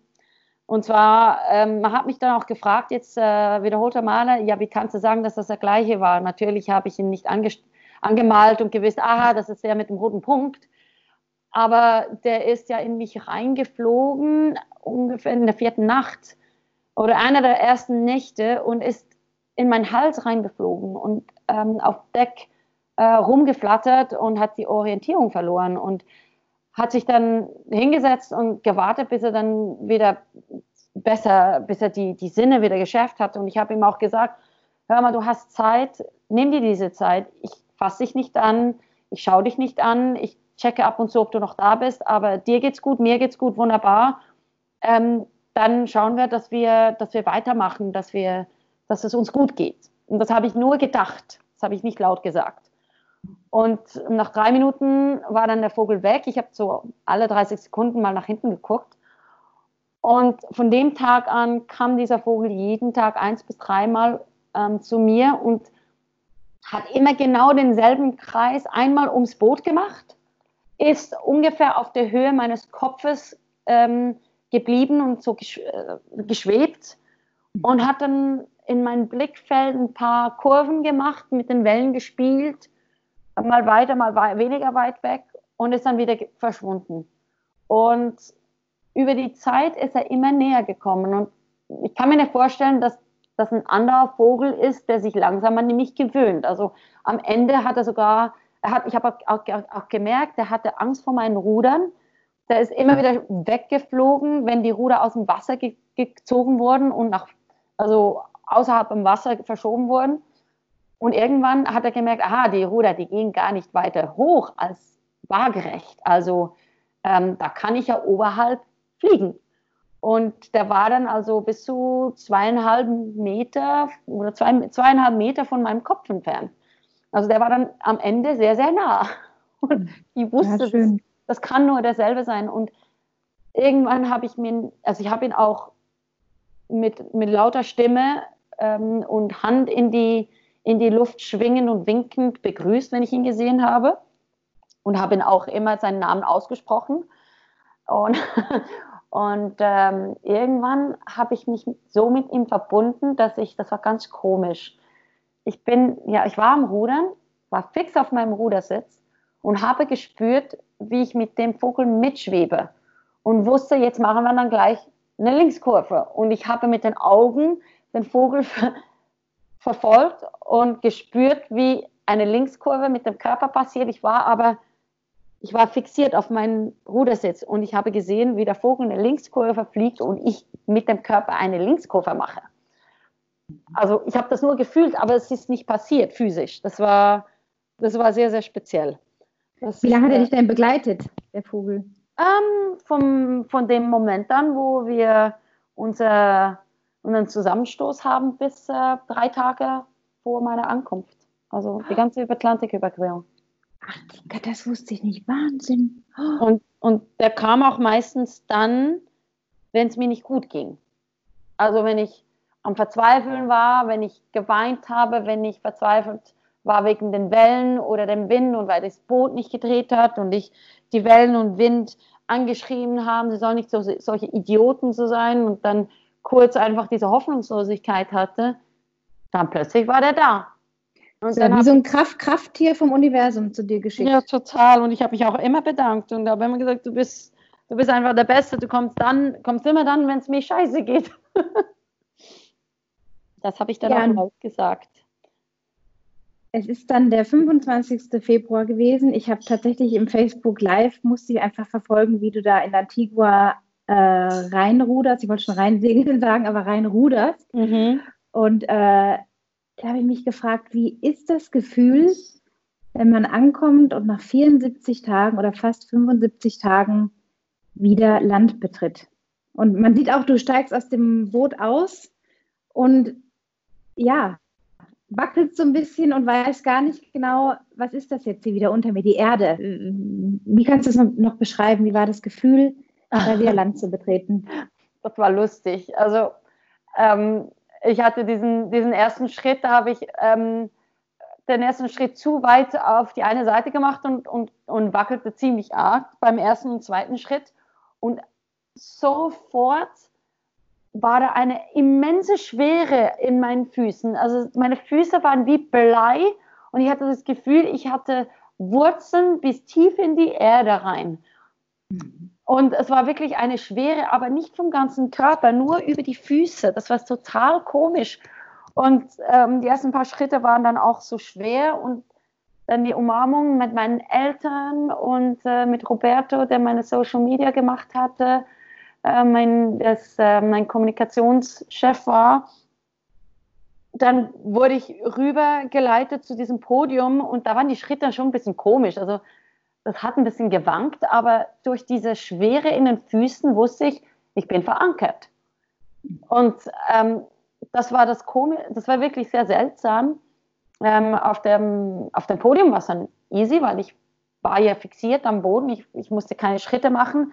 Ähm, es war ungefähr eine halbe Stunde nach Ankunft, als ich wieder, als mein Gleichgewicht sich wieder an die Erde gewöhnt hatte. Und nach dem, Essen, nach dem ersten Essen, was ich da am Hafen hatte. Ähm, Burger, oder? Hast du dir bestellt? ja, das habe ich nicht bestellt, das wurde mir vorgesetzt. Ich glaube, ich hätte was anderes, ich, ich hätte lieb, also ich, das erste, was ich gemacht habe, ist allen Salat gegessen, alle frischen Sachen. Sie haben da auch einen Rumpunsch hingestellt, den habe ich dann mit äh, sehr ähm, Verhalten und Bitten umtauschen lassen in eine nicht alkoholische Version, weil äh, das hätte, ich meine, ich habe äh, zweieinhalb Monate keinen Tropfen Alkohol gehabt und ich hatte gerade nicht viele Kalorien ähm, in mir und ich musste zuerst Boden schaffen. Ich konnte nicht gleich Alkohol trinken.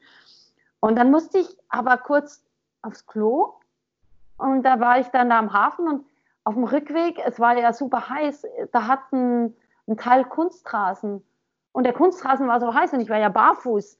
Und da bin ich über diesen Kunstrasen gelaufen und ich habe gemerkt, Laufen ist noch viel einfacher. Voll cool. Und ähm, Roberto hatte, das, hatte einen Film davon gemacht. Also eineinhalb Stunden nach Ankunft war ich wieder, wieder am, am Rumlaufen und hat ausgeschaut, wie wenn ich nie was anderes gemacht hätte. Es war ziemlich lustig und ich, konnte, also die, die, die Landbeine habe ich so schnell wiedererlangt, das, das fand ich auch sehr seltsam, aber ich habe mich natürlich gefreut. Ich hatte nun einmal noch ein, eine riesen Unsicherheitsattacke und zwar war das in der, nicht der ersten, sondern der zweiten Nacht. Da bin ich um, ich bin sehr oft um vier aufgewacht, weil ja, das war meine Aufstehensrhythmus. und da war ich um vier, bin ich aufgewacht und wusste, ah, ich kann noch schlafen. Also nein, ich bin aufgewacht, habe mich aufgesetzt und gedacht, oh nein, ich muss schauen, wie weit in den Süden ich gedriftet bin mit dem Boot. Und zu dem Zeitpunkt hatte ich mich in das Moskitonetz verheddert und gemerkt, ah, Moment, ich bin ja gar nicht auf dem Boot. Aha, okay, ja gut, dann gehe ich jetzt, gehe ich aufs Klo und dann schlafe ich nochmals.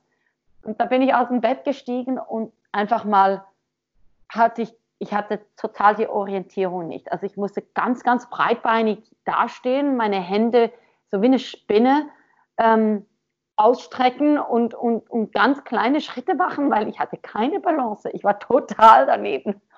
Und ja. ich habe ich hab nur noch gelacht, weil bis ich dann auf dem Klo war, war es ziemlich, verging ziemlich viel Zeit. Und dann wieder zurück im Bett und nach dem Schlafen ging es dann wieder gut. Aber dieses Momentum, das war das Heftigste. Das hat niemand Der Körper den Rhythmus noch irgendwie hatte, ne? Und irgendwie ja. gemerkt hat, jetzt was anders. Ja, ja, also ich bin viele, viele Nächte lang ähm, immer früh aufgewacht. Also es ging Wochen, bis ich da äh, bis mal vielleicht sieben oder halb acht schlafen konnte. Und ich bin auch immer wieder aufgewacht, jede Nacht, weil dieses Gefühl von, ich muss nachkontrollieren, ähm, das, das ist halt da. Und das ist dann irgendwann mal weggegangen. deine Eltern waren natürlich ungeheuer froh, dass du gut angekommen warst. Ähm, so dein anderes Umfeld, auch jetzt zurück in Zürich dann, als du zwei Wochen später wieder nach Hause gefahren bist, ähm, hat sich da seitdem was verändert in deinem Umfeld, auch in Richtung Leuten, die sagen, das ist so unmenschlich, äh, das ist nicht normal oder eher sich zurückgezogen haben oder ja, gibt es Leute, die vielleicht auch neidisch waren oder sind auf das, was du geschafft hast? Wie hat sich das verändert? Im Positiven vielleicht auch ein bisschen im Negativen? Also im Positiven, ich habe eine Unmenge von Nachrichten erhalten, die ich immer noch nicht beantwortet habe, weil ich kann mir nicht so viel soziales, soziale Medien zufügen. Ich habe schon, ich habe mich dann darauf beschränkt, einfach Informationen rauszulassen über, über Instagram damit wenigstens was, noch was von mir gehört wird, weil ich weiß, dass die Leute sich interessieren, aber ähm, ich brauche wie noch ein bisschen mehr Zeit, um, um alle beantworten zu können. Und es ist so im, im Hinterkopf, da war doch noch was.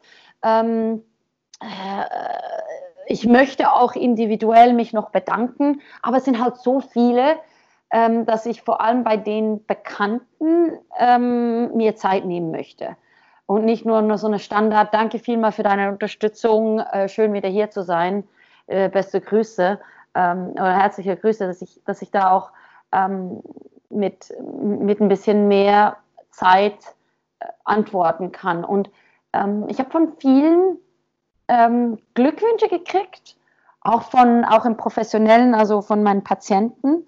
Das fand ich sehr, sehr, sehr schön.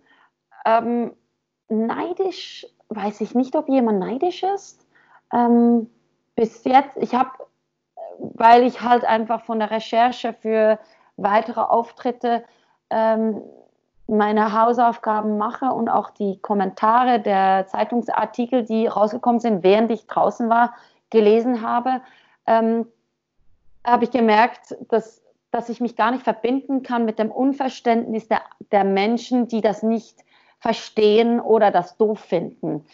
Weil das ist deren Meinung und wer bin ich, das zu beurteilen oder ich kann auch denen etwas nicht erklären, was sie gar nicht verstehen können oder wollen, weil sie ganz an einem anderen Moment des Lebens sind. Und von daher ähm, habe ich eigentlich keine negativen Rückmeldungen gekriegt. Also äh, nein, also vielleicht weil ich es auch gar nicht ähm, zu meinem mache, sondern einfach ähm, annehme, dass jeder so reagiert, wie er halt reagiert, weil, wie ich schon vorhin gesagt habe, bei meiner Rolle hat das Ängste generiert und, und das habe ich auch schon ausgetauscht mit, einer hat gesagt, von dem Moment an hatte ich, ich konnte das nicht nach, nach sich nicht, ähm, nicht, nicht verfolgen und auch nicht Informationen lesen, weil das hat mir Angst gemacht. Und dann haben wir gesagt, ja, das hat aber nichts dazu, damit zu tun, dass es gefährlich war, sondern dass es deine Angst war. Die Projektion seiner Ängste. Ja, genau, aus einem anderen, das kommt von einem anderen Ort. Und dann hat er gemeint, ja, da hast du vollkommen recht. Und das finde ich schön, weil das kann man ja so stehen lassen. Jeder hat die Wahl und ähm, auch die, die Wahl, ob er mit dem umgehen möchte oder ob er das anschauen will und wann und in welcher in welcher Kadenz und wie schnell. Also das finde ich wunderschön, dass man Sachen einfach stehen lassen kann. Und ähm, von da, von, von dem her habe ich äh, von den Reaktionen her wenig Negatives erhalten. Jetzt vielleicht von mir aus habe ich für vieles noch mehr Verständnis, reagiere weniger hart, mit noch mehr ähm, guten Mut, also mit mehr, einfach mehr Verständnis. Und auch, wenn es um mich geht und zum Beispiel ähm, machen Leute manchmal so unbeholfene Witze und ich sage jetzt, das ist jetzt sehr äh, verallgemeinern, möchte ich aber nicht. Es sind meistens Männer, die ein bisschen unter der Gürtellinie Dinge sagen. Ähm, mhm. Mich oder Frauen schlecht machen, aber aus dem Witz. Man merkt, die machen einen Witz. Ich finde es aber nicht witzig und ich möchte diese Art von Energie auch nicht mehr haben und diese Art von Kommunikation nicht mehr gutheißen und gutheißen tut man, das, tut man das ja auch, wenn man nichts sagt. Wenn man ein bisschen unbeholfen lächelt und, sagt, und sich selbst sagt, oh Mann, bist du doof, ich sage jetzt mal nichts. Mhm. Auch eine Reaktion, ne? Und, und ich mache jetzt da nicht mehr mit und ich sage jetzt aber nicht gleich, Mann, bist du doof, sondern ich sage einfach, hör mal, ich weiß, du hast das wahrscheinlich, ich nehme an, du hast es als Witz gemeint, ich finde das nicht lustig, und ich möchte diese Art von, von Bemerkung nicht mehr haben. Ähm, das, ich habe das für mich so entschieden, das möchte ich nicht mehr. Und dann lasse ich dem Gegenüber auch den, den Raum, sich darüber Gedanken zu machen und dann entweder zu sagen, ja, hast recht, eigentlich ist es doof.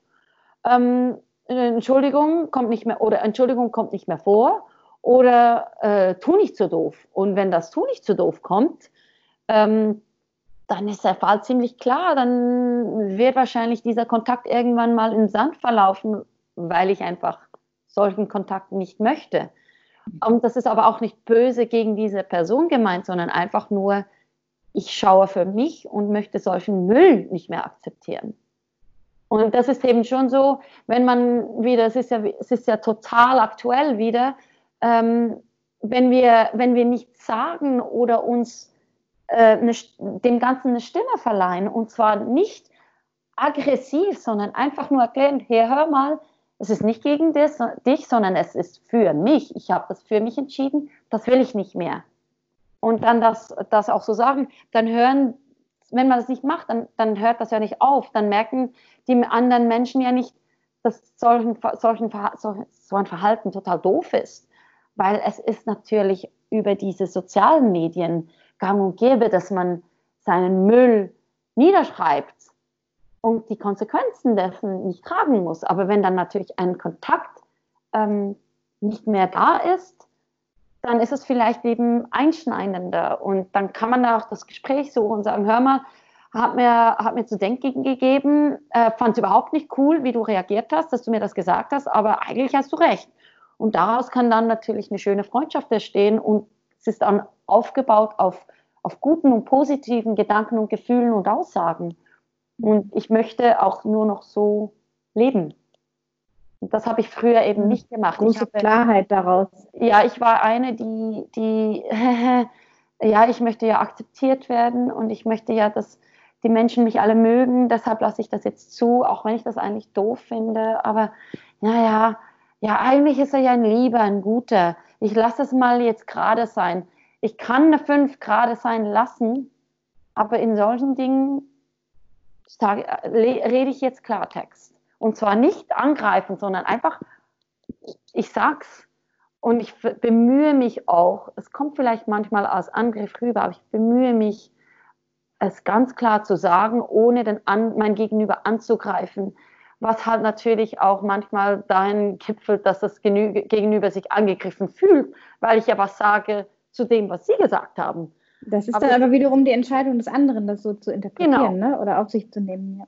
Genau, und daraus kann eine schöne Diskussion entstehen und eine neue Basis geschaffen werden oder eben auch nicht. Und das jetzt auch zu akzeptieren und zu akzeptieren, dass Freundschaften sich vielleicht verändern werden, ähm, da, da freue ich mich drauf. Und das finde ich schön, weil es dann mehr, es dann authentischer und ehrlicher äh, wird in meinem Leben und eben vielleicht auch in deren Leben.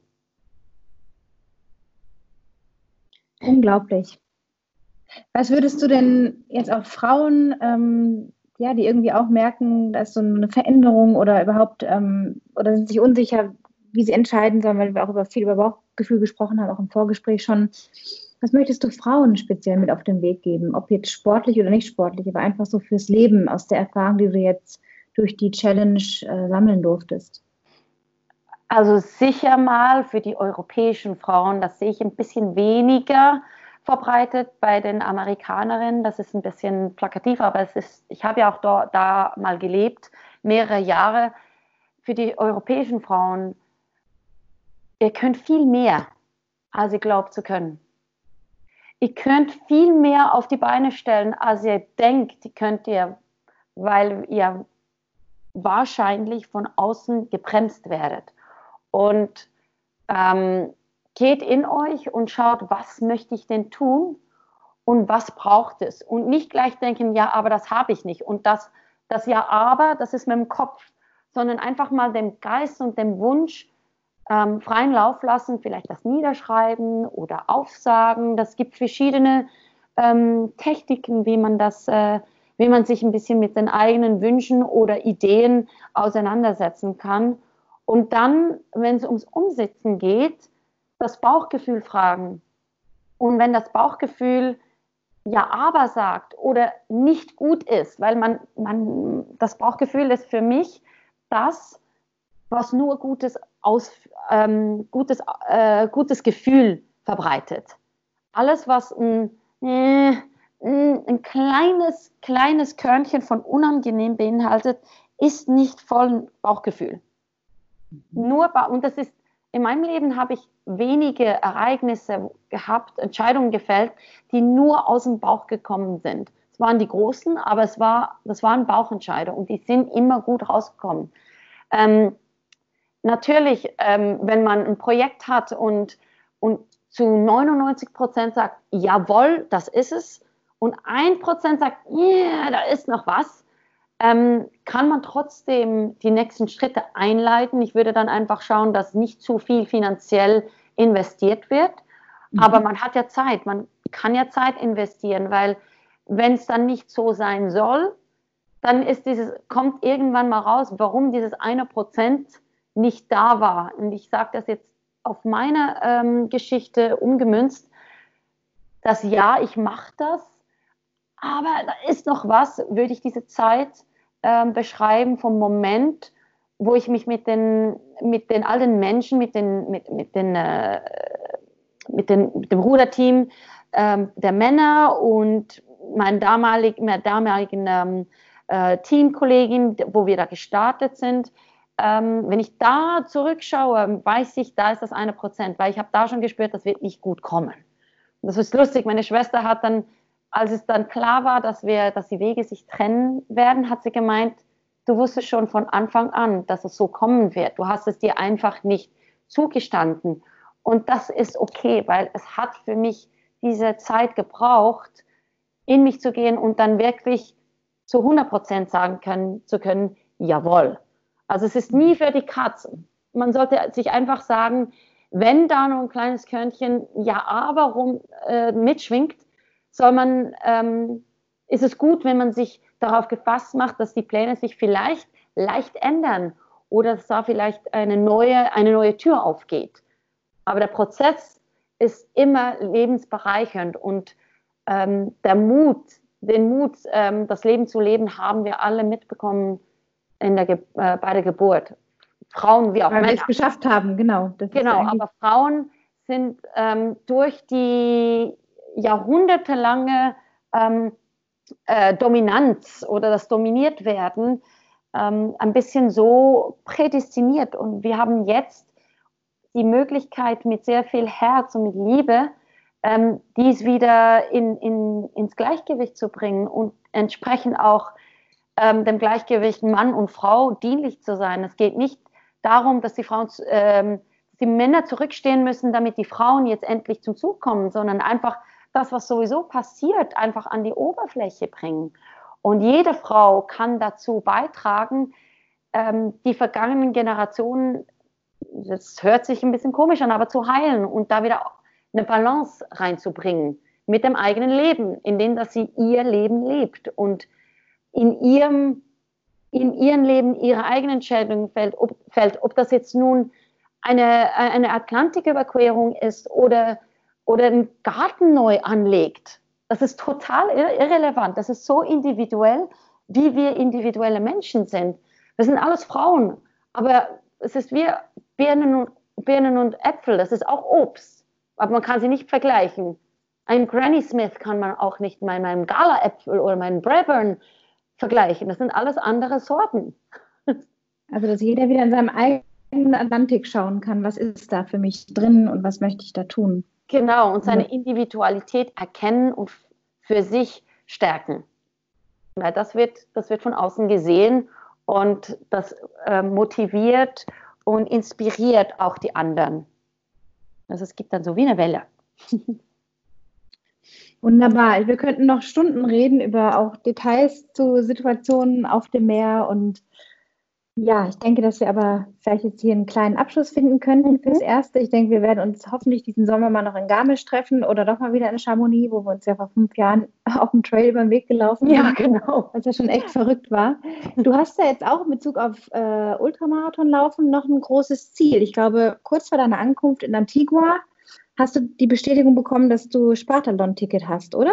Bist du nee, drin? ich habe nicht ein Ticket. Nein, ich bin auf der Warteliste. Auf der äh, Warteliste, okay. Zwei Schweizer von mir raus, ähm, rausgehen, damit ich dann Platz kriege. Und ich habe mich da einfach anmelden lassen. Also es hat ein Freund, ein Griechen, ein Freund von mir in Griechenland für mich gemacht, während ich auf dem Ozean war, ähm, weil ich konnte das da draußen nicht.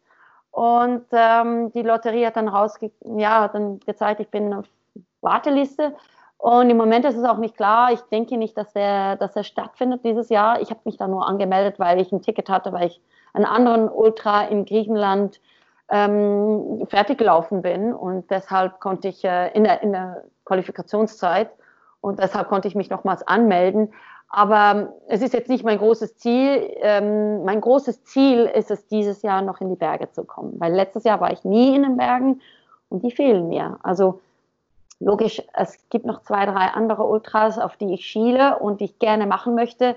Ähm, in der jetzigen Zeit melde ich für, mich für gar nichts an und plane auch nichts, sondern nehme es so ein bisschen Tag für Tag und äh, genieße, dass, das der Frühling, dass der Frühling da ist und dass die, dass die Sonne scheint und dass ich gesund ja, gerade in Sachen Rennplanung kann man auch gar nicht viel machen gerade. Ich glaube, es ist eher so eine Zeit, wo sich die Menschen auf was anderes besinnen müssen, ne? weil nichts anderes übrig bleibt und zu schauen, was, was treibt mich sonst nach draußen, wenn es nicht der Wettkampf ist. Aber wer weiß, dann wird es der Spartathlon vielleicht ist ja über 245 Kilometer, glaube ich, ne?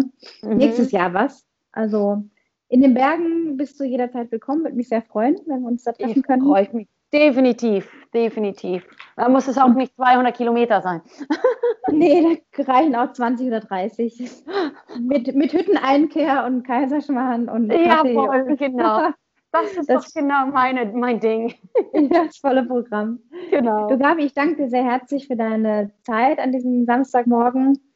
ähm, für deine ausführlichen ja, Eindrücke, Erfahrungsberichte. Ähm, war wirklich sehr, sehr spannend und konnte da sich richtig mitgenommen fühlen. Also ging es mir wie so ein Film, der dann vom inneren Auge abgespielt hat, so ganz nah dabei zu sein. Ähm, wo kann man dich denn jetzt finden auf Social Media, wenn man sich mit dir so ein bisschen verbinden möchte oder so ein bisschen äh, die Chronik nachverfolgen möchte, was auf deinen einzelnen Etappen passiert ist? Wo finden dich die Leute am besten? Ähm, am besten ist es definitiv auf Instagram. Ähm, da bin ich auch privat. Also das äh, The Swiss Ones ist ähm, da, wo, wo man ein bisschen nachverfolgen kann, was während der Überfall alles passiert ist, wo das auch dokumentiert wurde, weil ich ja immer wieder kleine Videos und Fotos geschickt habe.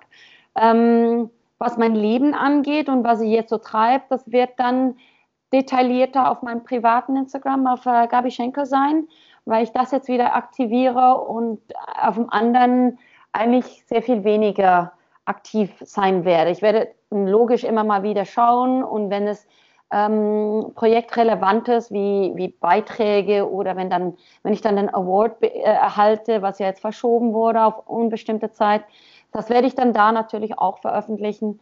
Aber Instagram ist das Beste, weil Facebook habe ich auch eine Seite, aber es ist eigentlich dasselbe wie auf, auf Instagram und ich bin nicht mehr so Facebook äh, ähm, affin. Ich habe das auch nur wieder aufgeschaltet wegen diesem Projekt ähm, und bin, bin sehr selten drauf. Äh, meine Webseite hat auch noch ein paar ähm, Blog-Einträge, die ich dann irgendwann später dieses Jahr noch ein bisschen ähm, pimpen werde oder vielleicht noch ein, ein, Update bringe bezüglich dem Buch, das ich äh, plane zu schreiben. Und ähm, aber Instagram ist definitiv das Beste. Und wenn man eine spe spezifische Frage hat, darf man mich natürlich über E-Mail kontaktieren. Da ist dann auf der Webseite ähm, info at the Swiss Ones www.ecom das einfachste. Und, ich verlinke das auch alles noch im Text unten in den Shownotes, dann können die Leute auch direkt auf dein Profil kommen und äh, die Webseite und dann eben das möglich, dass sie dich kontaktieren können. Ja, unbedingt. Also ich freue mich natürlich auch immer ähm, ähm, und gebe auch gerne Auskunft. Also ähm, es ist, ist, nicht so, dass ich jetzt, äh, dass da, äh, dass da jetzt ein eine Zwischenperson ist und es, es, es, landet alles bei mir. Also es ist eine One-Woman-Show wieder. Das war nur während meiner, während meiner Abwesenheit hat mich äh, Roberto, der das auch äh, beruflich jetzt macht, ähm, vertreten und äh, hat da auf alle Anfragen geantwortet. Ähm, mich natürlich auch immer im Bilde gehalten. Das war, das war super angenehm. Aber jetzt äh, mache ich das wieder selbst und ähm, das heißt also, wenn man, wenn man mich kontaktiert, dann kommt das gleich zu mir. Super. Große Klasse, da, Gabi, nochmal herzlichen Dank. Danke dir. Es war, es Alles Gute dir weiterhin. Danke. Sehr spannend. Und dann hoffentlich bald bei einem Käffchen zusammen, wenn die ja, ganze corona vorbei ist. Ja, sehr. Ja, ich mich auch. Ganz schönen Tag dir noch und bis bald. Bis bald. Tschüss. Tschüss. So. Ja, das war also das spannende Interviewgespräch mit Gabi. Wir hätten noch Stunden weiterreden können. Wir haben auch im Nachgang an das Gespräch, als ich dann die Aufnahme gestoppt habe, noch sehr, sehr lange gesprochen.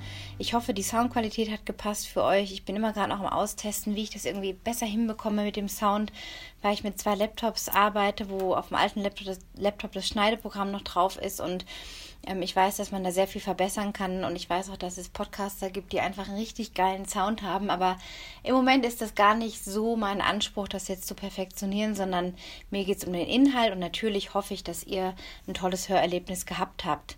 Ja, teilt doch bitte unbedingt in den Kommentaren, äh, entweder bei Soundcloud oder auf iTunes mit einer Bewertung, wie euch diese Folge gefallen hat. Schreibt die Gabi an, wenn ihr Fragen habt, wenn ihr selber mal so ein Abenteuer vorhabt oder bucht euch bei ihr eine Sitzung in ihrer Osteopathiepraxis.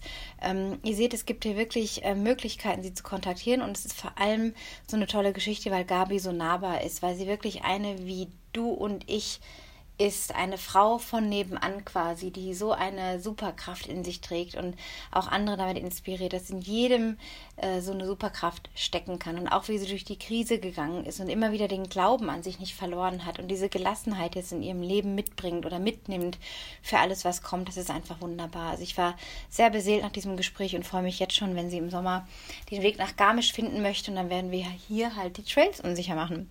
In diesem Sinne, lasst es euch gut gehen, lasst es dir gut gehen. Alles Gute, be happy and run happy. Bis zum nächsten Mal. Ciao.